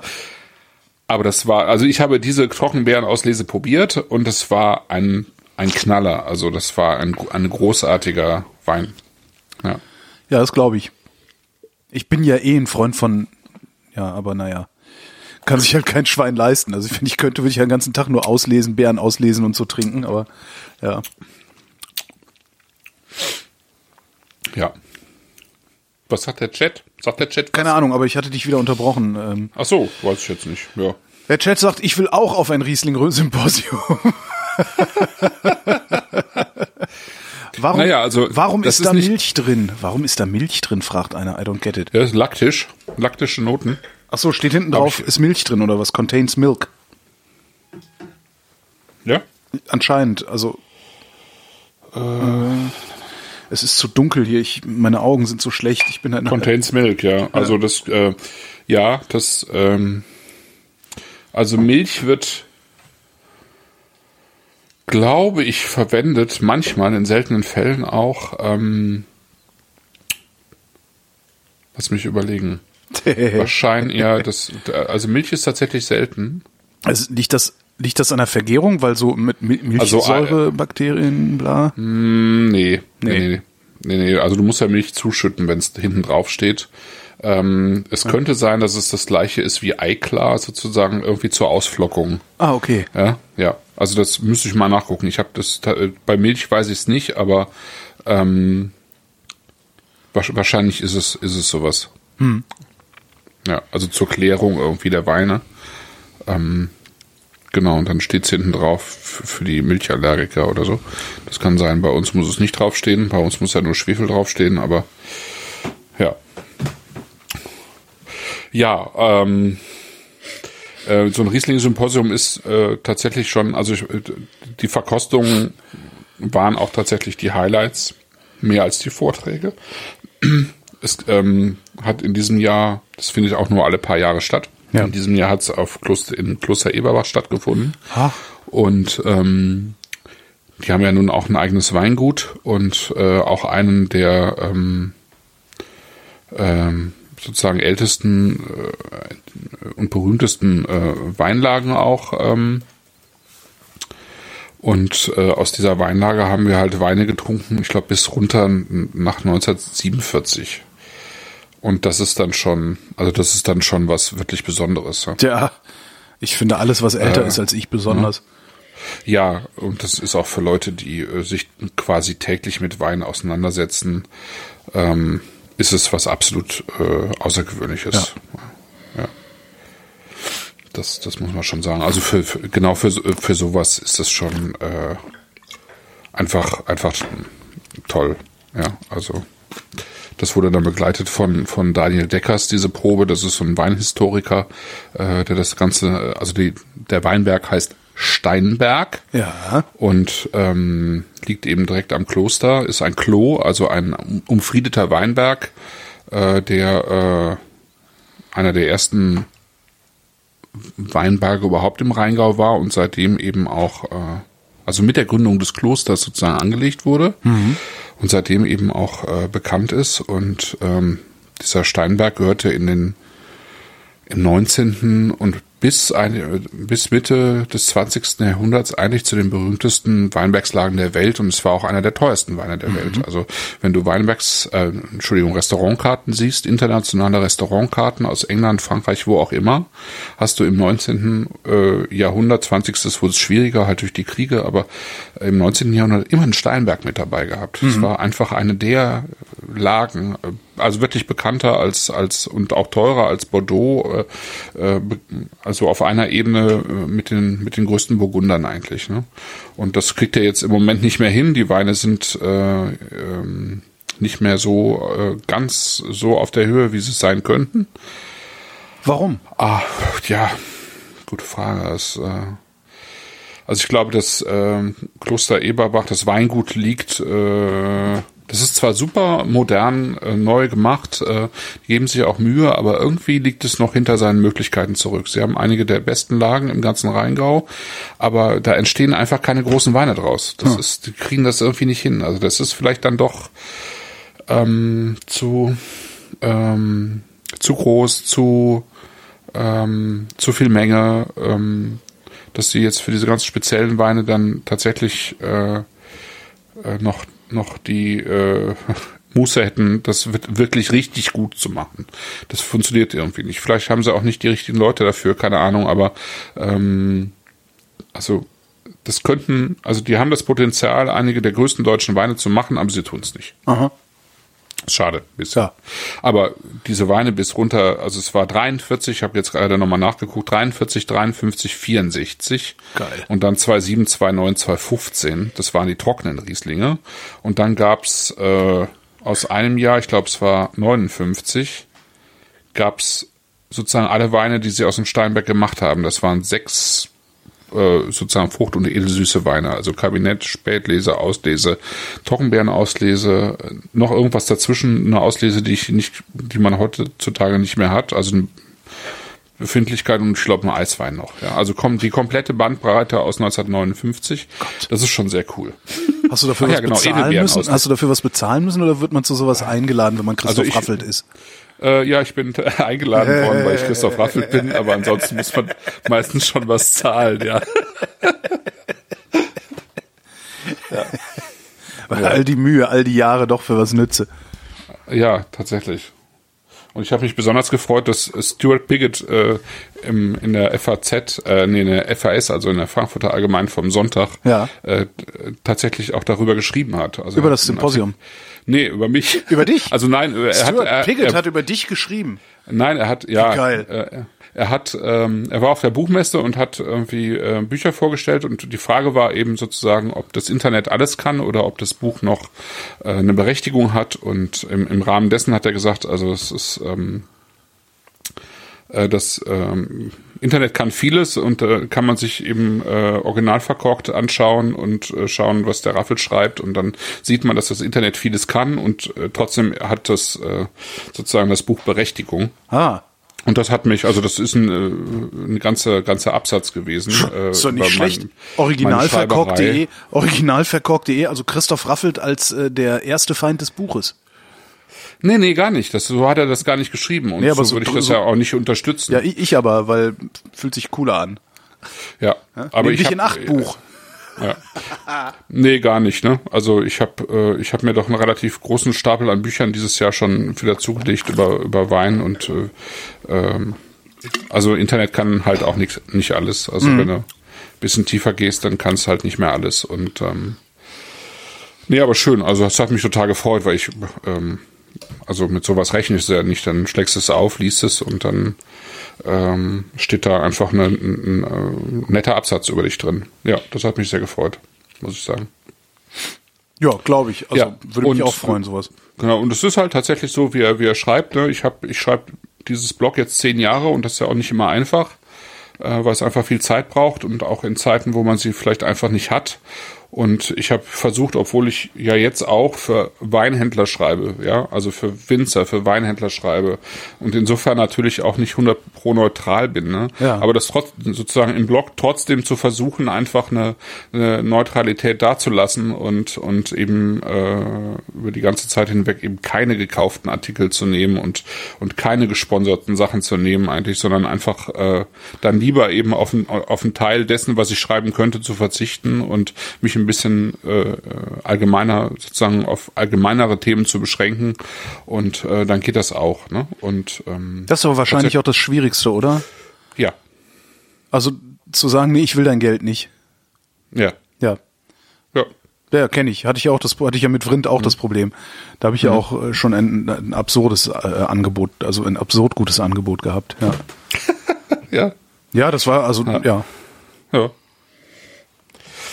Genau. Und äh, ich, ja, genau, weil ich finde, also ich meine, ich habe ja mit dem alles, was ich jetzt im Wein mache, habe ich mir tatsächlich ja im Blog erschrieben. Ja. Sonst wäre ich nicht der, der ich jetzt bin in dieser äh, Szene sozusagen. Das ist alles mit dem Blog entstanden und da, da habe ich einfach versucht, das dann auch sauber zu halten, ja. Und ähm, weil das Geld verdiene ich halt jetzt mit anderen Sachen und das Blog ist das Blog. So. Ja, aber da muss man halt auch immer erstmal hinkommen. Ne? Also das ist, ähm, es wäre halt auch möglich gewesen, das Geld mit dem Blog zu verdienen, wenn du äh, zum richtigen beziehungsweise aus, aus heutiger Perspektive falschen Zeitpunkt okay gesagt hättest, ich schreibe bezahlte Postings oder irgendwie sowas. Ja. So hast du halt sehr viel investiert erstmal, um diesen Showcase sozusagen herzustellen, ähm, der ja im Grunde dann deine Visitenkarte ist, also dafür, dass für das, was du kannst, so dass man dich dann tatsächlich auch einkauft. So ein bisschen wie bei mir ja auch, ein bisschen. Ich komme natürlich woanders her, weil ich schon länger Hörfunk mache, aber äh, letztendlich kann ich halt auch immer auf Rind verweisen, ähm, wenn es darum geht, dass mich ja so Auftraggeber wie die Helmholtz oder die Bayern Tourismus Marketing, dass die mich dafür bezahlen, dass ich für sie Podcasts Ja, genau, produziere. genau, genau. Aber das muss man sich entweder aber auch leisten können. Ich konnte mir das natürlich auch leisten, weil ich parallel ja auch immer ähm, in Anführungszeichen normale Arbeit gemacht habe. Aber es gibt halt auch genug Leute, die können sich das vielleicht nicht leisten. Und ich kann mich dran erinnern, du hattest auch Zeiten, da hättest du dir äh, das auch nicht unbedingt leisten können, jahrelang für laut zu arbeiten. Obwohl, hast du ja. Nee, das stimmt. Hat ja funktioniert. Aber in, in dem Blog habe ich es ja, immer für lau Stimmt, hat, ja, gemacht, hat letztlich ja funktioniert, ja. ja. ja, es hat funktioniert. Toller Wein übrigens. Ja, ne? Also Andrew Hadley, wie gesagt, Framingham, ähm, der ist da seit, äh, seit, Sehr geiler Wein. seit 1998, also der hat jetzt äh, 17, 17, 18, 18 Jahrgänge gemacht da.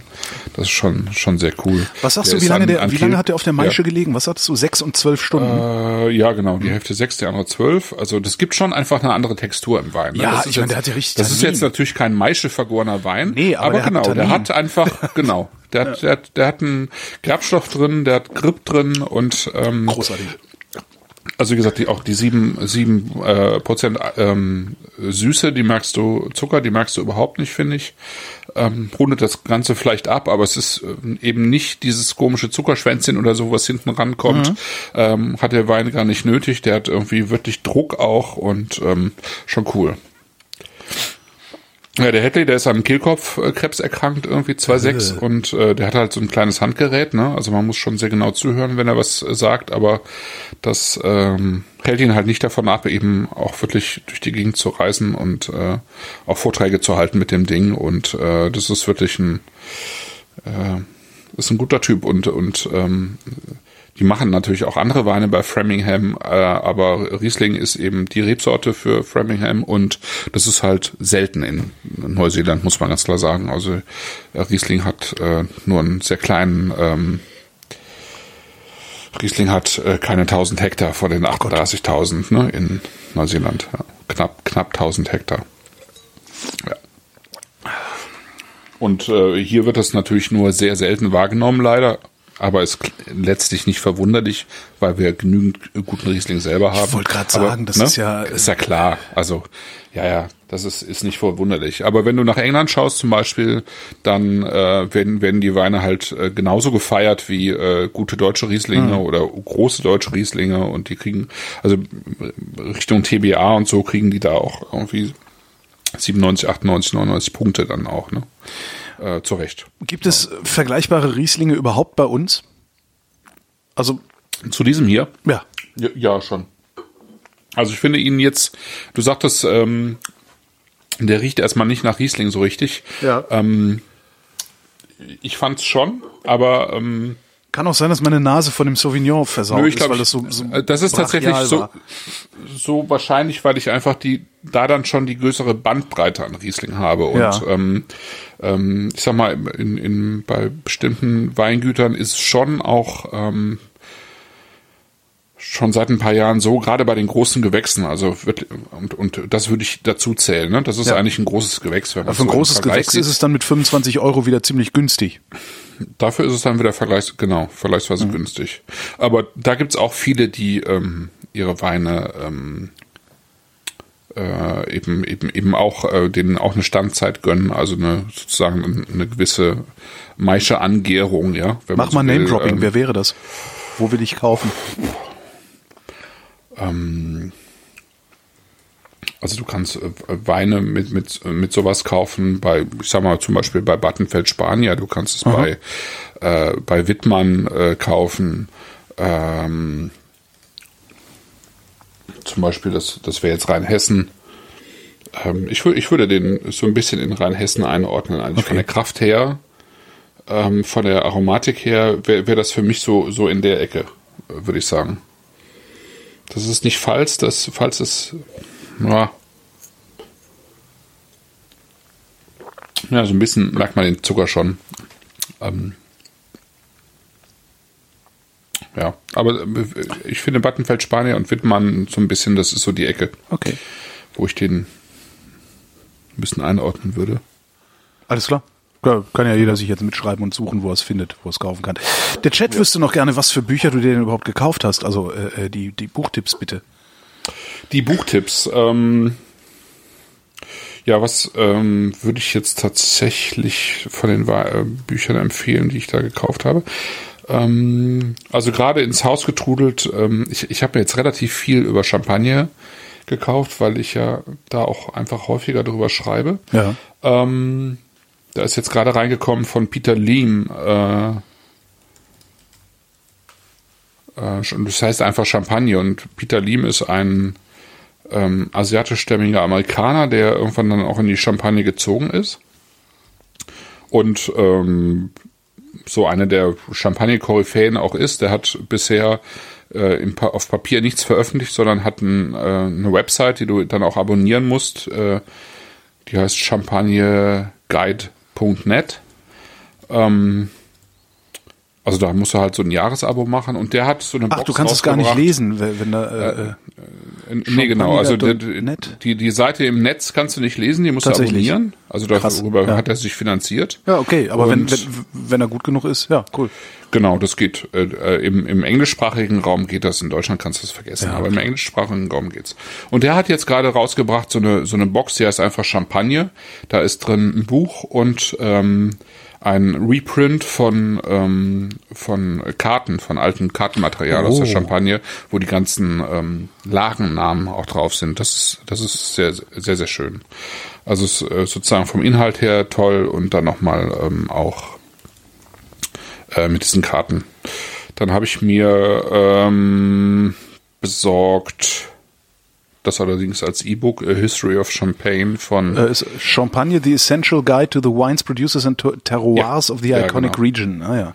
Ja, genau. Okay. Ja.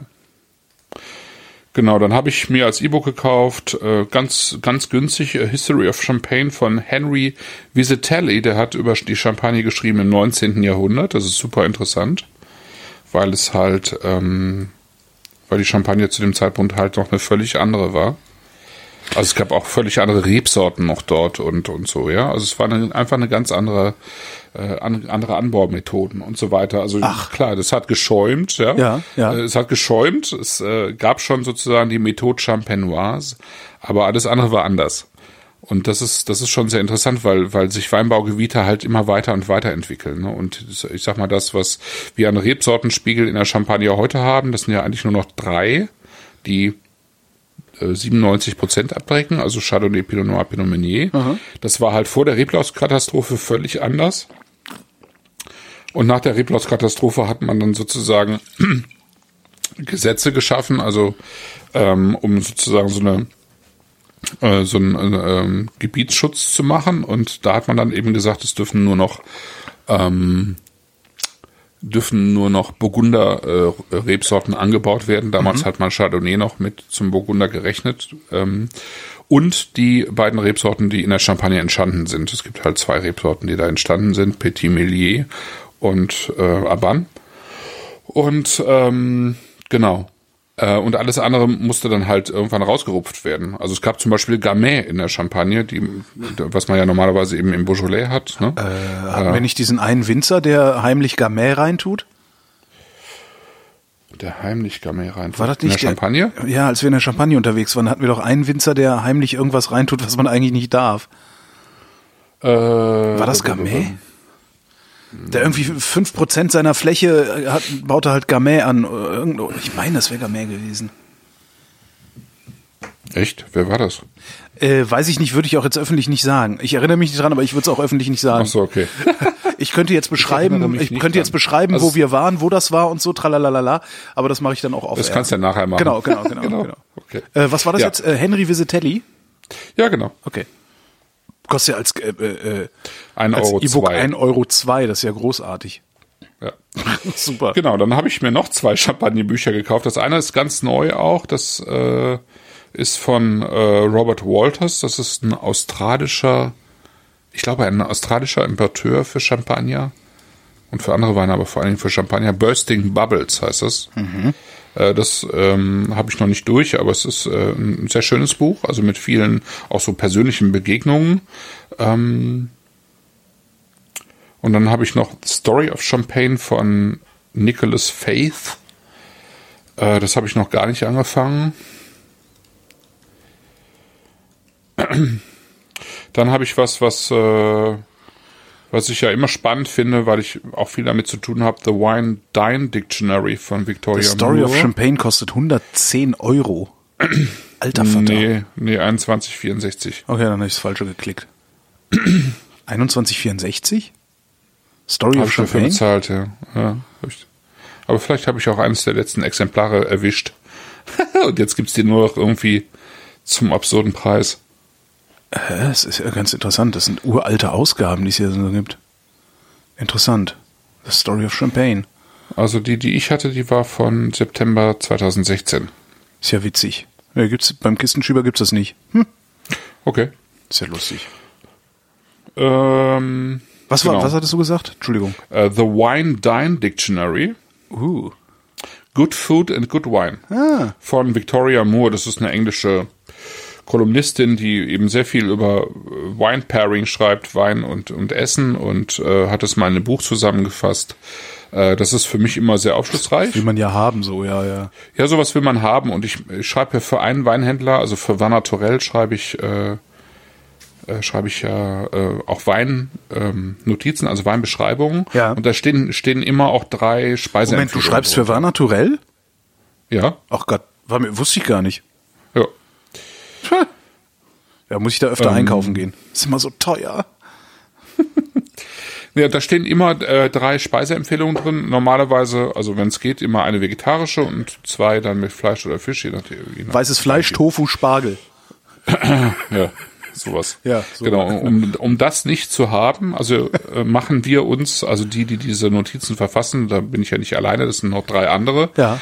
Ähm, Glaube ich schon wirklich Gedanken darüber, was passen könnte sozusagen aus dem, dem Fundus, was ich so habe, was ich mir vorstellen kann. Also bei vielen Weinen, ich kann ja nicht alles dazu kochen, ist ja klar. Ja. Ähm, bezahlt mir auch keiner, aber ähm, also ich kann mir, ich kann mir schon vorstellen, den Wein, den Wein habe ich da, ne? Also ich bekomme den Wein, ich probiere den über mehrere Tage hinweg ähm, schreibe diese Weinbeschreibung und überlege mir, was man dazu kochen könnte. Und manchmal sind solche Bücher einfach auch hilfreich, wo, wo du denkst, okay, ja genau, da, da wäre ich jetzt gar nicht drauf gekommen, aber das, das, das könnte genau passen. Genau, sowas, ne? Mhm. Man weiß ja auch nicht immer alles und dann hat man auch irgendwann ein Brett vorm Kopf oder so. Ich so. hätte ja überhaupt nicht, ich bin ja nicht, ich bin ja noch nicht mal ansatzweise in der Lage, mir solche Gedanken zu machen. Also egal, was für ein Wein ich im Glas habe, ich weiß nie, was man dazu essen könnte. Nie. Also ich weiß auch, mhm. wenn ich ein Essen auf dem Tisch habe, ich könnte nie spontan sagen, was für ein Wein man dazu haben will. Also bin ich, weiß ich nicht. Nee, das ist äh, genau, das ist äh, das ist tatsächlich auch wirklich Erfahrung.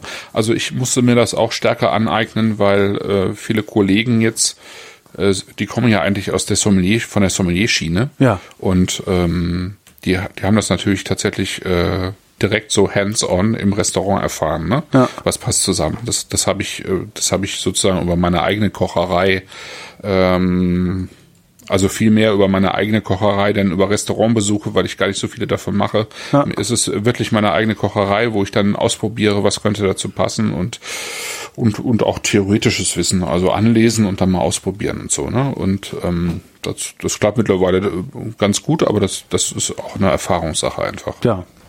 Ja.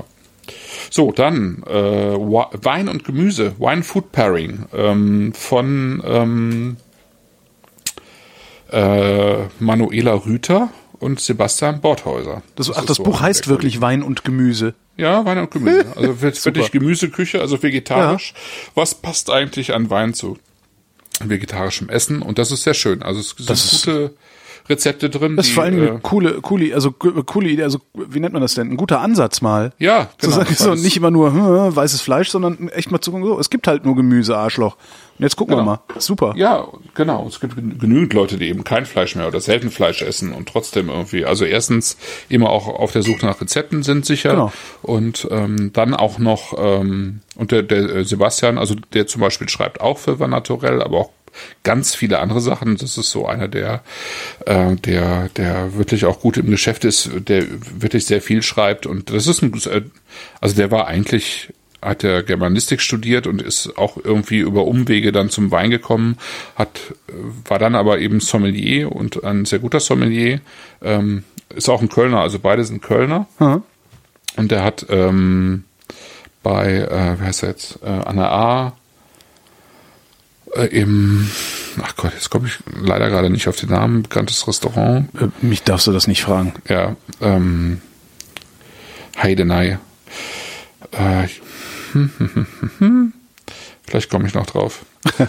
ähm, ja, Steinheuer. Steinheuer. Das Restaurant zur Alten Post in Neuenahr. Das ist so eines der Top-Restaurants der Region. Da hat er lange gearbeitet und sich vor drei Jahren, glaube ich, da verabschiedet und ähm, macht jetzt halt Moderationen und, und, und, und äh, Texte. Und die haben jetzt zusammen das Buch gemacht. Sehr schön, äh, finde ich. Also äh, wirklich eine Empfehlung, weil es zwei Sachen zusammenbringt, die man einfach viel zu selten irgendwie äh, miteinander äh, also, zu, äh, also wo, wo man viel zu selten was nachlesen kann. Ja, so. genau. Okay.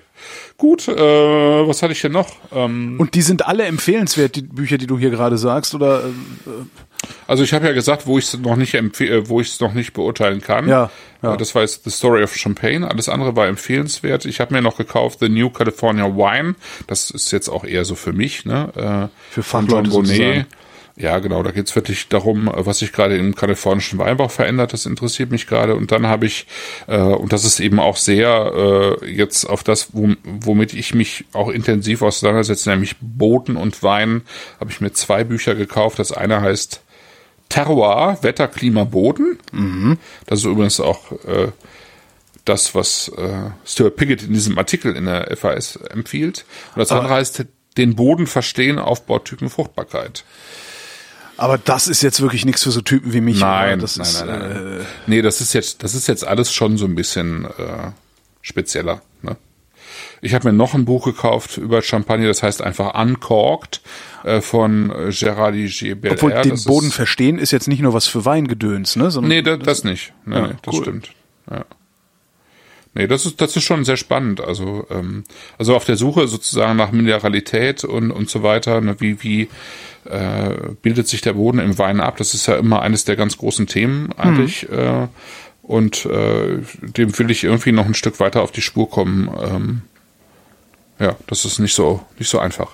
hm, glaube ich. Genau. Der dritte Wein Ah ja, da war ein- ja noch was, genau. ist ein Pinot Noir. Das Rotwein rum, äh, Rotwein. Genau, und Pinot Noir ist, wie, wie gesagt, der ist sozusagen die, die, die zweite ähm, international äh, sozusagen anerkannte Rebsorte aus Neuseeland, sozusagen als, als die, die sich sozusagen als eigene neuseeländische Typizität rausgebildet hat. Ja, also bei Chardonnay und Riesling würde das jetzt niemand sagen, das ist so ein typischer Neuseeland-Riesling, aber bei Sauvignon Blanc und eben bei Pinot Noir, auch wenn es bei Pinot Noir eine viel größere Bandbreite gibt. Bei Sauvignon Blanc spricht man eigentlich immer von diesem Typen, den wir gerade hatten. Äh, und der entsteht vor allen Dingen in Marlborough, auch wenn in allen anderen Weinbaugebieten in Neuseeland auch überall Sauvignon Blanc mehr oder weniger angebaut wird. Bei Pinot Noir ist es anders, weil der wird im Prinzip auch von oben nach unten hin angebaut und auf sehr unterschiedlichen Böden. Und trotzdem spricht man halt so ein bisschen von einem typischen neuseeländischen äh, Pinot Noir.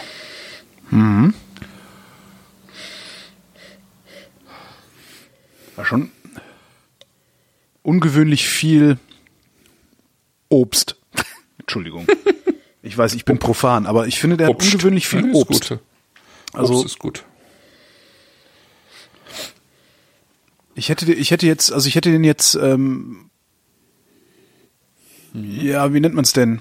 Nicht gemüsig, gemüsiger, holziger, also nicht so, nicht so obstig, also nicht so fruchtig, nicht nach so, Nicht so fruchtig. Ne? nicht so, Genau. so frische Frucht, weißt du? So, Ja, fruchtig ist das Wort halt, ja. Ja.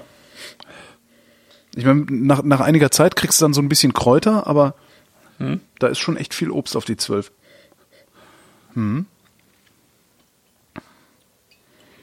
Ja.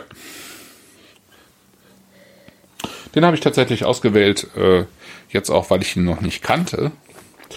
Ähm, ich kenne zwar die Weinmacherin, die hat früher bei einem bekannten Weingut gearbeitet, Boah. das quasi. Entschuldigung, okay. trink mal einen Schluck. Jo.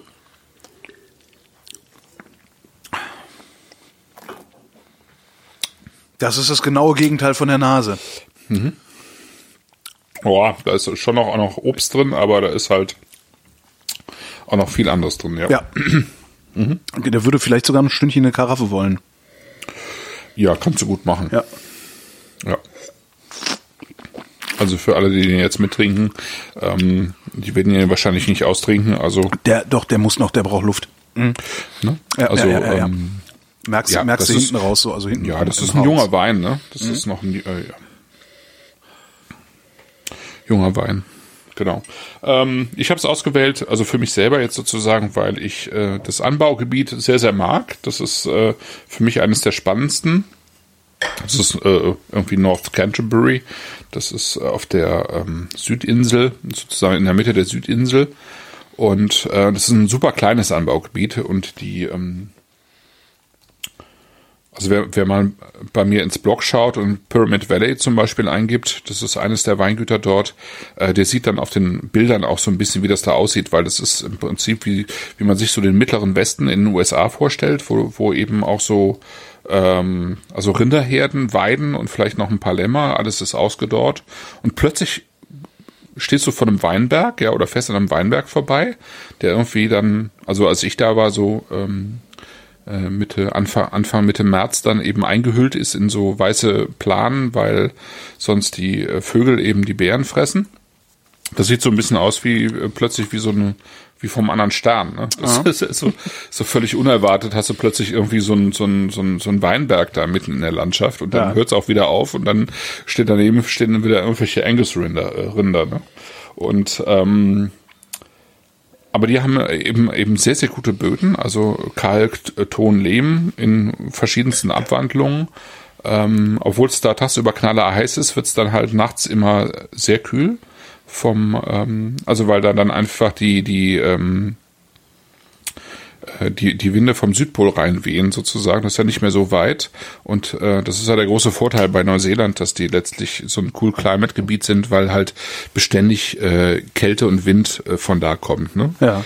Und wenn die äh, in ihren Weinbaugebieten nicht an den Außenrändern äh, doch, äh, äh, also auf der einen Seite haben sie Berge, die auch Alpen genannt werden, also es ist einfach aus Schnee bedeckt. Auf der anderen Seite haben sie äh, Hügelketten, die so hoch sind, also hoch genug sind, dass sie einen großen Teil dieser, dieser Winde einfach abhalten. Sonst wäre es tatsächlich zu kalt ähm, für, für Weinbau. Aber dadurch, dass es geschützt ist, äh, funktioniert so gut, dass es eben äh, also so ein, so ein Wechselspiel aus Hitze und Kühle ist und das merkt man so ein bisschen hier auch in dem Wein, weil er eben auch diese, ähm, also weil, weil dieses Wechselspiel sozusagen sehr, sehr gut die Frucht ausbildet in der Traube. und aber auch eben die Säure behält. Ne? Ja. Ja. Und das, das finde finde ich, hat man hier sehr, sehr schön drin. Der ist schön. Ich würde den gerne lüften. Ich würde den jetzt gerne mal durch diesen, diesen Blubberdekanter schütten. Ja, mach doch mal. Kann ich nicht. Dazu muss ich aufstehen, in die Küche gehen, äh, den Blubberdekanter aus dem Schrank rauskramen. Ähm, das würde jetzt, das, nee, das würde jetzt einfach lange dauern, weil der steht Ja. ganz hinten im Schrank. Unten hinten. Ah. ah, das okay, heißt, ich unten müsste hinten. vorher die Schüsseln rausholen. Und Ja. äh, die Backmischung.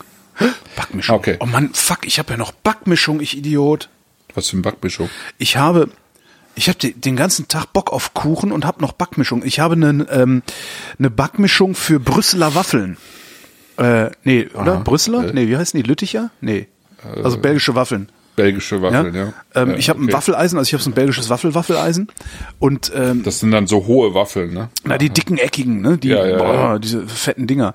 Ähm, und äh, der Teig dafür ist relativ aufwendig. Also da, das ist so mit Zutaten, die man nicht unbedingt immer zu Hause hat. Und ich habe mich durch so ein paar Backmischungen durchprobiert und habe dann einen Laden gefunden, irgendwo in Süddeutschland, das Waffelhaus oder so ähnlich. Das ist halt ein Waffelladen, der aber seinen Teig als Backmischung vertreibt. Okay. Und da äh, äh, bestelle ich mir dann, was ist so, einmal im Jahr bestelle ich mir zweieinhalb Kilo von dieser Backmischung oder sowas, äh, um dann ein Jahr lang damit Waffeln zu machen. Und das Zeug, die, die sind, die, die werden richtig super. Also das, das, ist wie selbstgemachter Teig. Also selber kannst du es nicht besser machen. Inklusive diesen, diesen, äh, wie heißen diese Perel, Perelsuiker, nennen die Belgier das, diese, diese dicken Zuckerkörner, weißt du? Ah ja, ja, ja. Ähm, Hagelzucker oder so. Das ist Hagelzucker. Mehr oder weniger. Ja. Ja, das ist die Backmischung. Die steht nämlich vor dem Blubberdekanter. Naja, man kann nicht Aha. alles haben. Vielleicht Ja. mache ich gleich noch ein paar Waffeln. Ich muss ja eh das Waffeleisen rausholen und den, ja. So, äh, zurück Ja. zum Wein. Genau. Äh, zurück zum Wein. Sag noch mal was. Ich, ah, Also wie wie wie äh, entwickelt es sich? ähm, der verliert das Obst in der Nase. Mhm. Was ich ganz gut finde. Ja, genau. Der wird also der hat Der erst so ein bisschen normaler. genau. Der, der war am Anfang so ein bisschen Himbeer Himbeer Erdbeer. Ne? Das, Ja, genau, Ähm, ja. Was man so von deutschen Weinen, äh, deutschen Pinots, äh, nee nee nee eben nicht Pinot, von deutschen Spätburgundern auch kennt und wofür wir sie heute so ein bisschen verdammen, weil das Ja. ist irgendwie so zuckrig. Äh, Das ist halt Rossmann. Genau. Ja. Gibt's genau. bei Rossmann eigentlich noch Wein? Früher gab's bei Rossmann Wein. Ja, ja, gab's mal, ich weiß nicht. Ich bin, bin kein äh, Rossmann-Gänger, äh, äh, Gibt's bei Butni Wein? Rossmann-Gänger. nee, ja, doch. Doch, es gibt, also in, in dieser, in dieser ähm, äh, Bio-Abteilung, also die haben ja eigentlich nur ähm, Bioprodukte da, also in, in der, in der, äh, wie nennt man das, Lebensmittelabteilung. Und da gibt's dann so das Billigste vom Billigsten im Bio-Bereich Ja. von äh, so No-Name, also im Prinzip äh, äh, Tankwarenabfüllung Ja. ausschließlich. Ähm, und das musst du dann auch wirklich auch gar nicht mehr haben. Ne? Das Nee. ist dann auch wirklich fies. Ja, also das Reben, also, Rebenshoppen Bio. Bio-Rebenshoppen. Ja, ja, kostet statt genau. 1,29 1,69. Ja, genau. Naja, ja. Mhm. Ja, so. Der Genau. Chat findet den Wein, also nicht alle natürlich, ich, äh, der Chat findet den Wein noch zu anstrengend. Okay. Sag mal inwiefern, Chat. Weil ich finde, der kommt gerade ganz gut, zumindest in der Nase. Also viel Kräuter. Also, äh, wie heißt dieses Holz, was man sich in, in den Schrank hängt, damit wegen der Motten... Zeder. Zeder, genau. Ist ein bisschen Zeder, es ist noch Vanille drin, also es ist auch so ein bisschen Vanilleholz ähm, noch drin. Es ist ähm, die die Frucht wird tatsächlich dunkler, ne? Also von Ja. der von dieser hellen Beerenfrucht wird's dunkler. Das ist immer noch relativ, ähm, aber das ist, das finde ich jetzt auch nicht ungewöhnlich. Also, ähm, also Neuseeland Pinot hat schon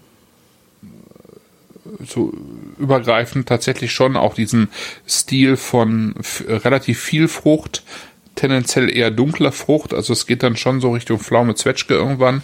Und ähm, relativ markantem Holz, also gerade wenn es noch so jung ist wie das hier. Ähm, also die meisten ähm, Weingüter in Neuseeland arbeiten so, dass sie also die die Beeren eben, äh, also die Trauben ernten und dann äh, eben von Hand ernten in so kleine ähm, Plastik äh, Und die kommen dann irgendwie in einen, einen relativ kühlen Raum und da bleiben die dann erstmal ein paar Tage stehen. Äh, das nennt man im Englischen Cold Soaking, im Deutschen heißt das kühle Vorvergärung. Ähm, das machen die sehr gerne. Ähm, und, da, und dann fängt eben sozusagen erst der normale Gärungsprozess an, wo das Ganze dann eben in große äh, so Fermenter kommt, also aus Edelstahl oder Holz, oben offen erstmal und dann fängt das eben an zu brodeln. Ne? Ja. Und dieses Cold Soaking äh, sorgt irgendwie schon, schon auch dafür, dass diese diese dunkle Aromatik sich irgendwie anreichert. Ich weiß nicht ganz genau, wie es funktioniert. Ich bin, bin irgendwie dann Magie. doch zu wenig Chemiker oder so. Magie? Hm? Magie. Ach, Magie. Maggi, genau, die tun da Maggi rein. Das wissen die wenigsten, aber der Neuseeländer, der macht Maggi im Pinot. Im Pinot. Bah. Na, das wäre schon. Aber äh, der ist, äh, wahrscheinlich ist es wirklich, wahrscheinlich ist er tatsächlich einfach nur zu jung. Ich finde, er ist im Mund noch zu verschlossen. Also der krampft noch so ein bisschen.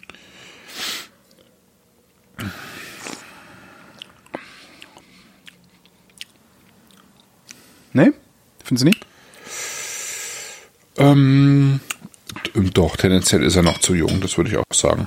Ja, also da, da ist noch ein, äh, da, da ist halt ein relativ straffes Tannin, da ist eben auch eine, eine da, Sch- straff, Straff mit seinem Hüppenset, genau. Ja. Da ist, ein, da ist auch eine ordentliche Säure einfach drin. Ähm, was ich, was ich gut finde. Also Mhm. es ist einfach, ne, der hat irgendwie ein ordentliches Potenzial, aber es ist halt tatsächlich noch, äh, noch jung. Ja. Und ähm, Stellst ihn halt zwei Jahre weg. nur, ja. Ähm, also Sie schreiben selber Minimal Intervention Winemaking, ne? also so wenig Eingriffe wie möglich, ähm, spontan vergoren. 35 bis 40 Prozent Whole Bunches. Das heißt, die haben ähm, also Ganztraubenvergärung, ja. Also dann auch mit mit Stielen, ja. Also Ah, okay. so eine ganze, also 40 Prozent der äh, der Trauben wanderten als ganze Trauben rein und die restlichen 60 Prozent wurden abgebärt und dann äh, quasi da ähm, mit vergoren, ja. Dann über 24 Tage ähm, eben die, die Vergärung, das ist ein normaler Wert sozusagen. Ähm, und dann für 16 Monate ins französische Holz gelegt. Ne? Und da ist dann ein größerer Anteil bestimmt ähm, äh, neues Holz gewesen. Wollte ich gerade dann, sagen, weil da ne? ist nicht Vanille, ist es nicht genug Karamell für altes Holz. Ne? Der Karamell ist eigentlich doch eher jü- jüngeres Holz. Ach. So Vanille dachte und käme von- Karamell eigentlich. Ich dachte, das käme von altem. Ah, Nee, wieder altes Holz scheiße hat- geredet. Das ist immer 50-50. Eigentlich ist es immer so 50-50 bei so Nerdwissen. Entweder du sagst was Richtiges und alle denken, wow, der Kerl hat echt Ahnung. Ja, oder du gibst dir die Blöße, wie ich gerade. Naja, was Ja. willst du machen? Macht nix. Nee, muss, kann ich mit leben. Ähm, Frage aus dem Chat. Ja. Warum bitzelt der? Ja, das ist tatsächlich, äh, weil er noch so jung ist. Ähm, und weil er ähm, im äh, unter Screwcap, also Schraubverschluss abgefüllt wurde, da kommt ja nicht, nicht also viel, viel weniger durch als äh, bei einem äh, äh, bei einem äh, Kork, also äh, an Luft, also minimal sozusagen Minimalluft. Und ähm, bei einem äh, Wein mit Korkverschluss geht äh, dieses Bitzeln schneller weg als bei einem bei, bei, bei sol solch einem Wein jetzt wie diesem hier. Und ähm, das kann halt passieren, also das ist häufig der Fall, dass ein junger Wein noch bitzelt, das wird dann irgendwann mit der Zeit weggehen. Nächste Frage aus dem Chat. Wie viele Jahre sollte so ein Pinot denn liegen? Ist Neuseeland da anders als Deutschland oder Frankreich? Nö, würde ich nicht sagen. Also, ähm, also jetzt, also das Besondere hier ist wiederum der Schraubverschluss, weil die Weine unter Schraubverschluss viel langsamer reifen. Ähm, Im Prinzip kannst du so einen Wein, also wenn du den so jetzt nicht trinken magst, wenn du lieber gereifter trinken magst, äh, gut erstmal fünf, sechs Jahre weglegen. Ja. Ne? Äh, aber der hat Potenzial für, für viel mehr, also würde ich sagen. Ne? Also ähm, Wie lange würdest du ihn äh, mindestens weglegen? So grundsätzlich, kann man das grundsätzlich sagen? Weil ich Also- finde ja immer so vier Jahre ist eine ganz gute Grenze, wo man dann mal anfangen kann, die Flaschen aufzumachen. also ich weiß nicht, bei- wie ich darauf komme, aber irgendwie, vernünftigen Pinots und Chardonnay würde ich sagen, also vor allem Pinots würde ich schon sagen, eher fünf bis sechs Jahre. okay. Ja. ja. So, noch was aus dem Chat. Das könnte jetzt eine kleine Abhandlung werden. Wo ist es denn hier? Ähm, schreibt jemand, als blutiger Anfänger riecht der auch etwas holzig, aber das finde ich bei fast allen Rotweinen. Wie gesagt, ich habe null Ahnung. Ja.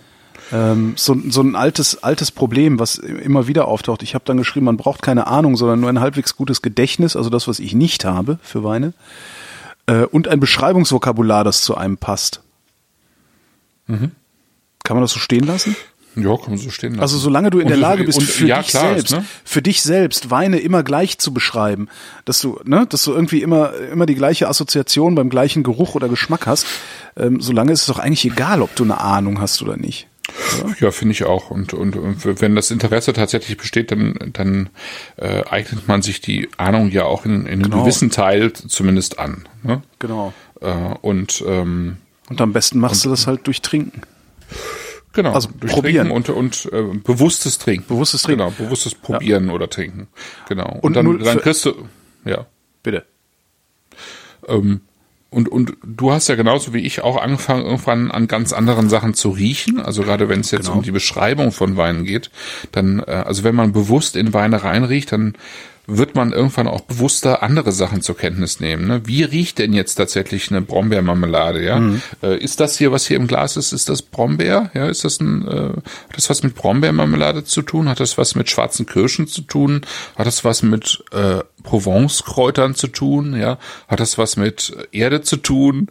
Äh, und so weiter. Hat das was mit Lavendel zu tun vielleicht? Äh, ja, hat, so hat das oder am Anfang hat es was mit Himbeeren, Erdbeeren zu tun ähm, und und sowas kann man ja auch so ein bisschen für sich selber im Kopf nach dem Ausschlussverfahren machen, wenn wenn, wenn einen das interessiert, ne? Ja. Wenn wenn man den so einen Wein selber einordnen will und klar ist hier Holz, ne? Klar ist hier Holz drin, äh, gar keine Frage. Das ist äh, Mhm. also steht auch vorne noch das Holz, ne? Das ist äh, ähm, durchaus markant. Ja. Und zum, und zum Üben, also ich sag's immer wieder, also jeder, der fragt, kriegt von mir dieselbe Empfehlung, geht zu Jacques Weindepot, um Himmels Willen. Die haben eine riesen Auswahl, die haben nicht wirklich nur schlechtes Zeug, äh, die haben sogar auch gutes Zeug, äh, und die haben alles offen und die, die sind, also mit denen kann man reden. Ich bin noch nie in Jacques gelaufen, wo nicht jemand gearbeitet hätte, der Bock darauf gehabt hätte, mit mir darüber zu reden, was er da tut und was er da hat. Genau, weil zu viel, also also ich kenne verschiedene äh, äh, aktuelle und ehemalige Filialleiter oder Angestellte. Ja. Äh, und und die äh, nach deren Geschmack unterhalten sich viel zu selten mit Leuten. Ne? Ja. Äh, also die würden viel viel lieber häufiger reden, beraten. Ähm, Das merkst Fragen du halt auch, wenn du da reingehst. Ich war jetzt äh, auch die empfehl- Tage, ja. ich war auch die Tage bei einem. Also ich war eine Woche bei meinen Eltern unten und bin da, bin da ein bisschen rumgefahren und äh, kam dann in Euskirchen äh, vorbei. okay. weil ich mit dem Moped unterwegs war halt. Und irgendwann fällt's halt irgendwo und dachte, ach, guck mal hier, da gehst du mal rein. Und äh, die waren so nett und so, so wollten so quatschen. Und ich, ich habe dann hinterher was gekauft, weil ich nicht übers Herz gebracht Ja, ja, ja. ja. Ja, aber Flasche genau, Bouvet kann man kann man ja bringen. zum Beispiel. ja. und da gibt's einiges mehr, was man, äh, was man auch Ja. kaufen kann. Also und die haben einfach eine nicht, so, ne? das Gute an, bei denen ist halt wirklich, dass sie eine sehr, sehr große, sehr, sehr breite Auswahl haben, auch, auch aus allen Preisklassen was da haben. Und man wirklich jeden einzelnen Wein probieren kann, bevor man ihn kauft. Und Ja. äh, das, das kriegst du halt in anderen Läden nicht hin. Das, wie sollen die das auch machen? Das sind halt kleine, äh, kleine Läden, die können halt nicht irgendwie 40 Flaschen Wein offen halten da für die Kunden, die ab und zu mal reinkommen. Im Kleinladen hast du halt nur fünf Flaschen auf. Genau, so ist es. Was auch okay ist. Also, aber vielleicht ist Ja, gerade ja, für den ja. Anfang äh, die, die Ja, aber das die, ist genau das, was, was äh, sozusagen diese Depots von, von Jacques ausmacht, dass Genau. du die Sachen probieren kannst. Und ich, ich habe da ja auch angefangen. Also das ist, ähm, das ist halt ähm, immer, immer die Frage, wo man, wo man hin will, aber ähm, ir- irgendwann wird, wird man das dann hinter sich lassen, wenn, wenn man wirklich sich tiefer mit der Materie befasst. Aber äh, viele Leute wollen das und müssen das ja auch überhaupt nicht. Und äh, dann ist das äh, äh, ein vernünftiger Anbieter. Und, und gerade wenn man, wenn man anfängt und wirklich sich ein bisschen durchprobieren will und äh, erstmal für sich selber klarkriegen will, was, was, was möchte ich überhaupt trinken, Ja. klar, dann ja. Genau. Oder man hört halt die Sendung und kauft die Pakete und kriegt halt äh, darüber, darüber äh, irgendwie. da, darüber, das ist, genau, das ist ja eigentlich auch unsere Intention. Äh, wir ähm, das ist klar. die Sendung ja das wäre mal auch nicht im interessant. Wesentlichen für die, für die äh, Leute, die schon zehn Jahre Wein trinken, sondern für die, die sich eben anfangen dafür zu interessieren. Ja. Dafür sind wir schon auf einem ziemlich guten Niveau. Also ich kann nicht, ich kann nicht klagen, ehrlich nicht. Also das ist, glaube ich, wenn du das einmal durchkaufst, das wäre eigentlich auch mal sehr, sehr spannend. Mal einfach die ganzen Pakete kaufen und weglegen. Oder äh, zwei kaufen und eins davon weglegen und so und das dann mal so nach was weiß ich, je nachdem, wie, was, was du sagst, wie lange man den liegen lassen kann, den dann tatsächlich nochmal rausholen und nach äh, verkosten. Ja, das wäre mal eine ganz schöne Sache tatsächlich. Ja, Du brauchst halt, einen- brauchst halt einen großen Keller und äh, ordentlich Kohle für das. ja das ist halt das Problem. daran, ja. Ja, eben. Weil die Weine, die sich dann wirklich lohnen, auch wegzulegen, die sind natürlich auch wieder tendenziell ein bisschen teurer und ähm, dann hat man doch insgesamt Hast du dann irgendwann dann 5000 schon Euro im Keller Geld liegen, weil ne? weil, du, Ja. weil du so blöd warst, einen Podcast zu hören. Ja, Ja, ja, gut. Also das ist jetzt auch nicht unsere Idee. nö. Das können wir, glaube ich, nicht leisten. Aber ähm, genau. Ähm, ja. Also Ja. das ist, äh, um es nochmal kurz zu sagen, das ist schon ein sehr, finde ich, ein sehr typischer ähm, Neuseeland Pinot Noir. Auf einem sehr guten Niveau. Ähm, eben, äh, was, was ich typisch finde, ist wirklich so dieses äh, äh, diese diese dunkle äh, Frucht, die das bekommt in Verbindung mit dem Holz und es ist das wirkt ja nicht nur wie äh, frisches Holz, also das ist jetzt nicht eigentlich nicht so diese nicht wirklich diese vanillige äh, Holzton. Das Dadurch- war am Anfang war das so ein bisschen drin, wo das insgesamt noch zuckrig war. Jetzt wirkt es eigentlich eher so, als wäre so ein Pinotsaft über so eher so alt, altes Holz gelaufen, ja, finde ich. Und der der Geruch von einem von einem feuchten alten Holz, der ist finde ich so ein bisschen also markanter als ähm, als so ein Frisch, Frischholz, Frischeichenholzton. Ja, anscheinend dann. Also kann, kann, kann ich jetzt nur möglicherweise sagen, weil ich mir ja bisher eingebildet habe, dass äh, der Vanille, Vanille-Karamell äh, aus altem Holz käme. Aber davon ist da wenig drin, jedenfalls. Nee. Äh, Also Karamell, ich, ich kann es doch mal eben auflösen, so ein bisschen. Ähm, Karamellholz, äh, also Karamellton im Holz kommt eigentlich äh, nur bei jüngerem Holz und auch nur, wenn das Holz gef stark geflemmt wird. Also Ja. man kann ja ein, man kann ja ein Fass unterschiedlich behandeln und ein, ein Fass, also wenn ein Fass hergestellt wird, dann wird es innen ausgebrannt. Und äh, das kann man auf eine ganz, also ganz kurz machen und man kann es auch stärker machen. Und je stärker man es macht, desto stärker werden auch die Holz, Vanille und Karamell, vor allen Dingen die Karamellnoten. Und, ähm, und dann kommt es noch darauf an, sozusagen, wo dieses Eichenholz herkommt. Also ähm, wenn du jetzt so typische spanische Rioja nimmst, die haben eigentlich meistens amerikanisches Holz. Amerikanische Weine natürlich auch häufig amerikanisches Holz. Und das hat äh, eigentlich einen deutlich stärkeren Vanilleton und vor allem auch einen Kokoston. Ja, also so ein, so ein, äh, also ein holzlastiger Rioja, ähm, modernen Typs, äh, der hat eigentlich immer ähm, so, so ein Vanille-Kokoston mit drin. Und wenn du französisches, also gutes französisches Holz äh, nutzt, das hier ist jetzt auch nur französisches Holz, dann hast du eigentlich diesen Kokoston gar nicht mit drin und von, von der Vanille eigentlich auch nur dann was, äh, wiederum, wenn es stärker geflemmt wurde. Also wenn, wenn auch bewusst sozusagen das Holz eingesetzt wird als markanter äh, Charakterzug. So, ja, ja. Und das ist jetzt hier nicht unbedingt der Fall. Also das Holz ist schon offensichtlich, aber eben nicht, nicht um zu stark äh, aromatisch einzugreifen, würde ich sagen. Ja, ja. Da haben wir's, Ja. oder? haben wir's. Dann gibt es noch eine letzte. Lektion. Eine letzte Lektion. Ah, haben wir eigentlich schon einen Termin Ja. für die nächste Sendung? Ja, ne? Haben wir. Äh, hatten wir schon? Doch, ich meine, wir hätten einen Termin für die nächste Sendung. Ne? Ja, Aber das ist der 22. November 2017. 22. November 2017, okay. Und es gibt Weine von äh, Florian Feeth. Ähm, diese äh, stehen, äh, welche Weine das sind, äh, steht noch nicht so ganz fest, aber ähm, das ist ein Winzer aus Rheinhessen und ähm, ich dachte, wir machen mal wieder so ähm, äh, wirklich gut gemachte Basics Ja, aus Deutschland. sehr gern. Ähm, genau, und das werden wir im November machen und Dezember habe ich ja schon gesagt, da ist ja dann Weihnachtsweinsendung. Genau. Ähm, da gibt's dann wieder ein bisschen was Besonderes und das wird dann so eine Mischung, so ein bisschen Mischung sein aus äh, Kalifornien und Australien von einem ganz interessanten Weinhändler und Importeur für solche Sachen. Auf den Schaumwein bin ich dann gespannt.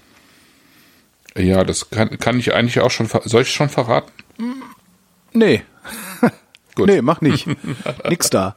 So, zum Abschluss äh, lernen wir noch was, was die wenigsten wissen. Das ist äh, geheimes Wissen aus dem Chat zur Sendung. Das Geheimnis ist nämlich, dass der Neuseeländer den Wein andersherum hinlegt, damit der Europäer ihn dann auch mag. ja, Wo ist denn das jetzt her? Das steht im Chat. Äh, Und da steht immer die Wahrheit. Weil, weil sich das Wasser auch anders dreht. Genau, äh, genau, wegen der äh, Corioliskraft, weil das nämlich am anderen Ende der Welt ist. Das waren die Ja. Flaschen für Oktober 2017. Mein lieber Christoph, ich danke dir. Ja, ich dir auch, Holger. Und wir danken euch und zwar für die Aufmerksamkeit.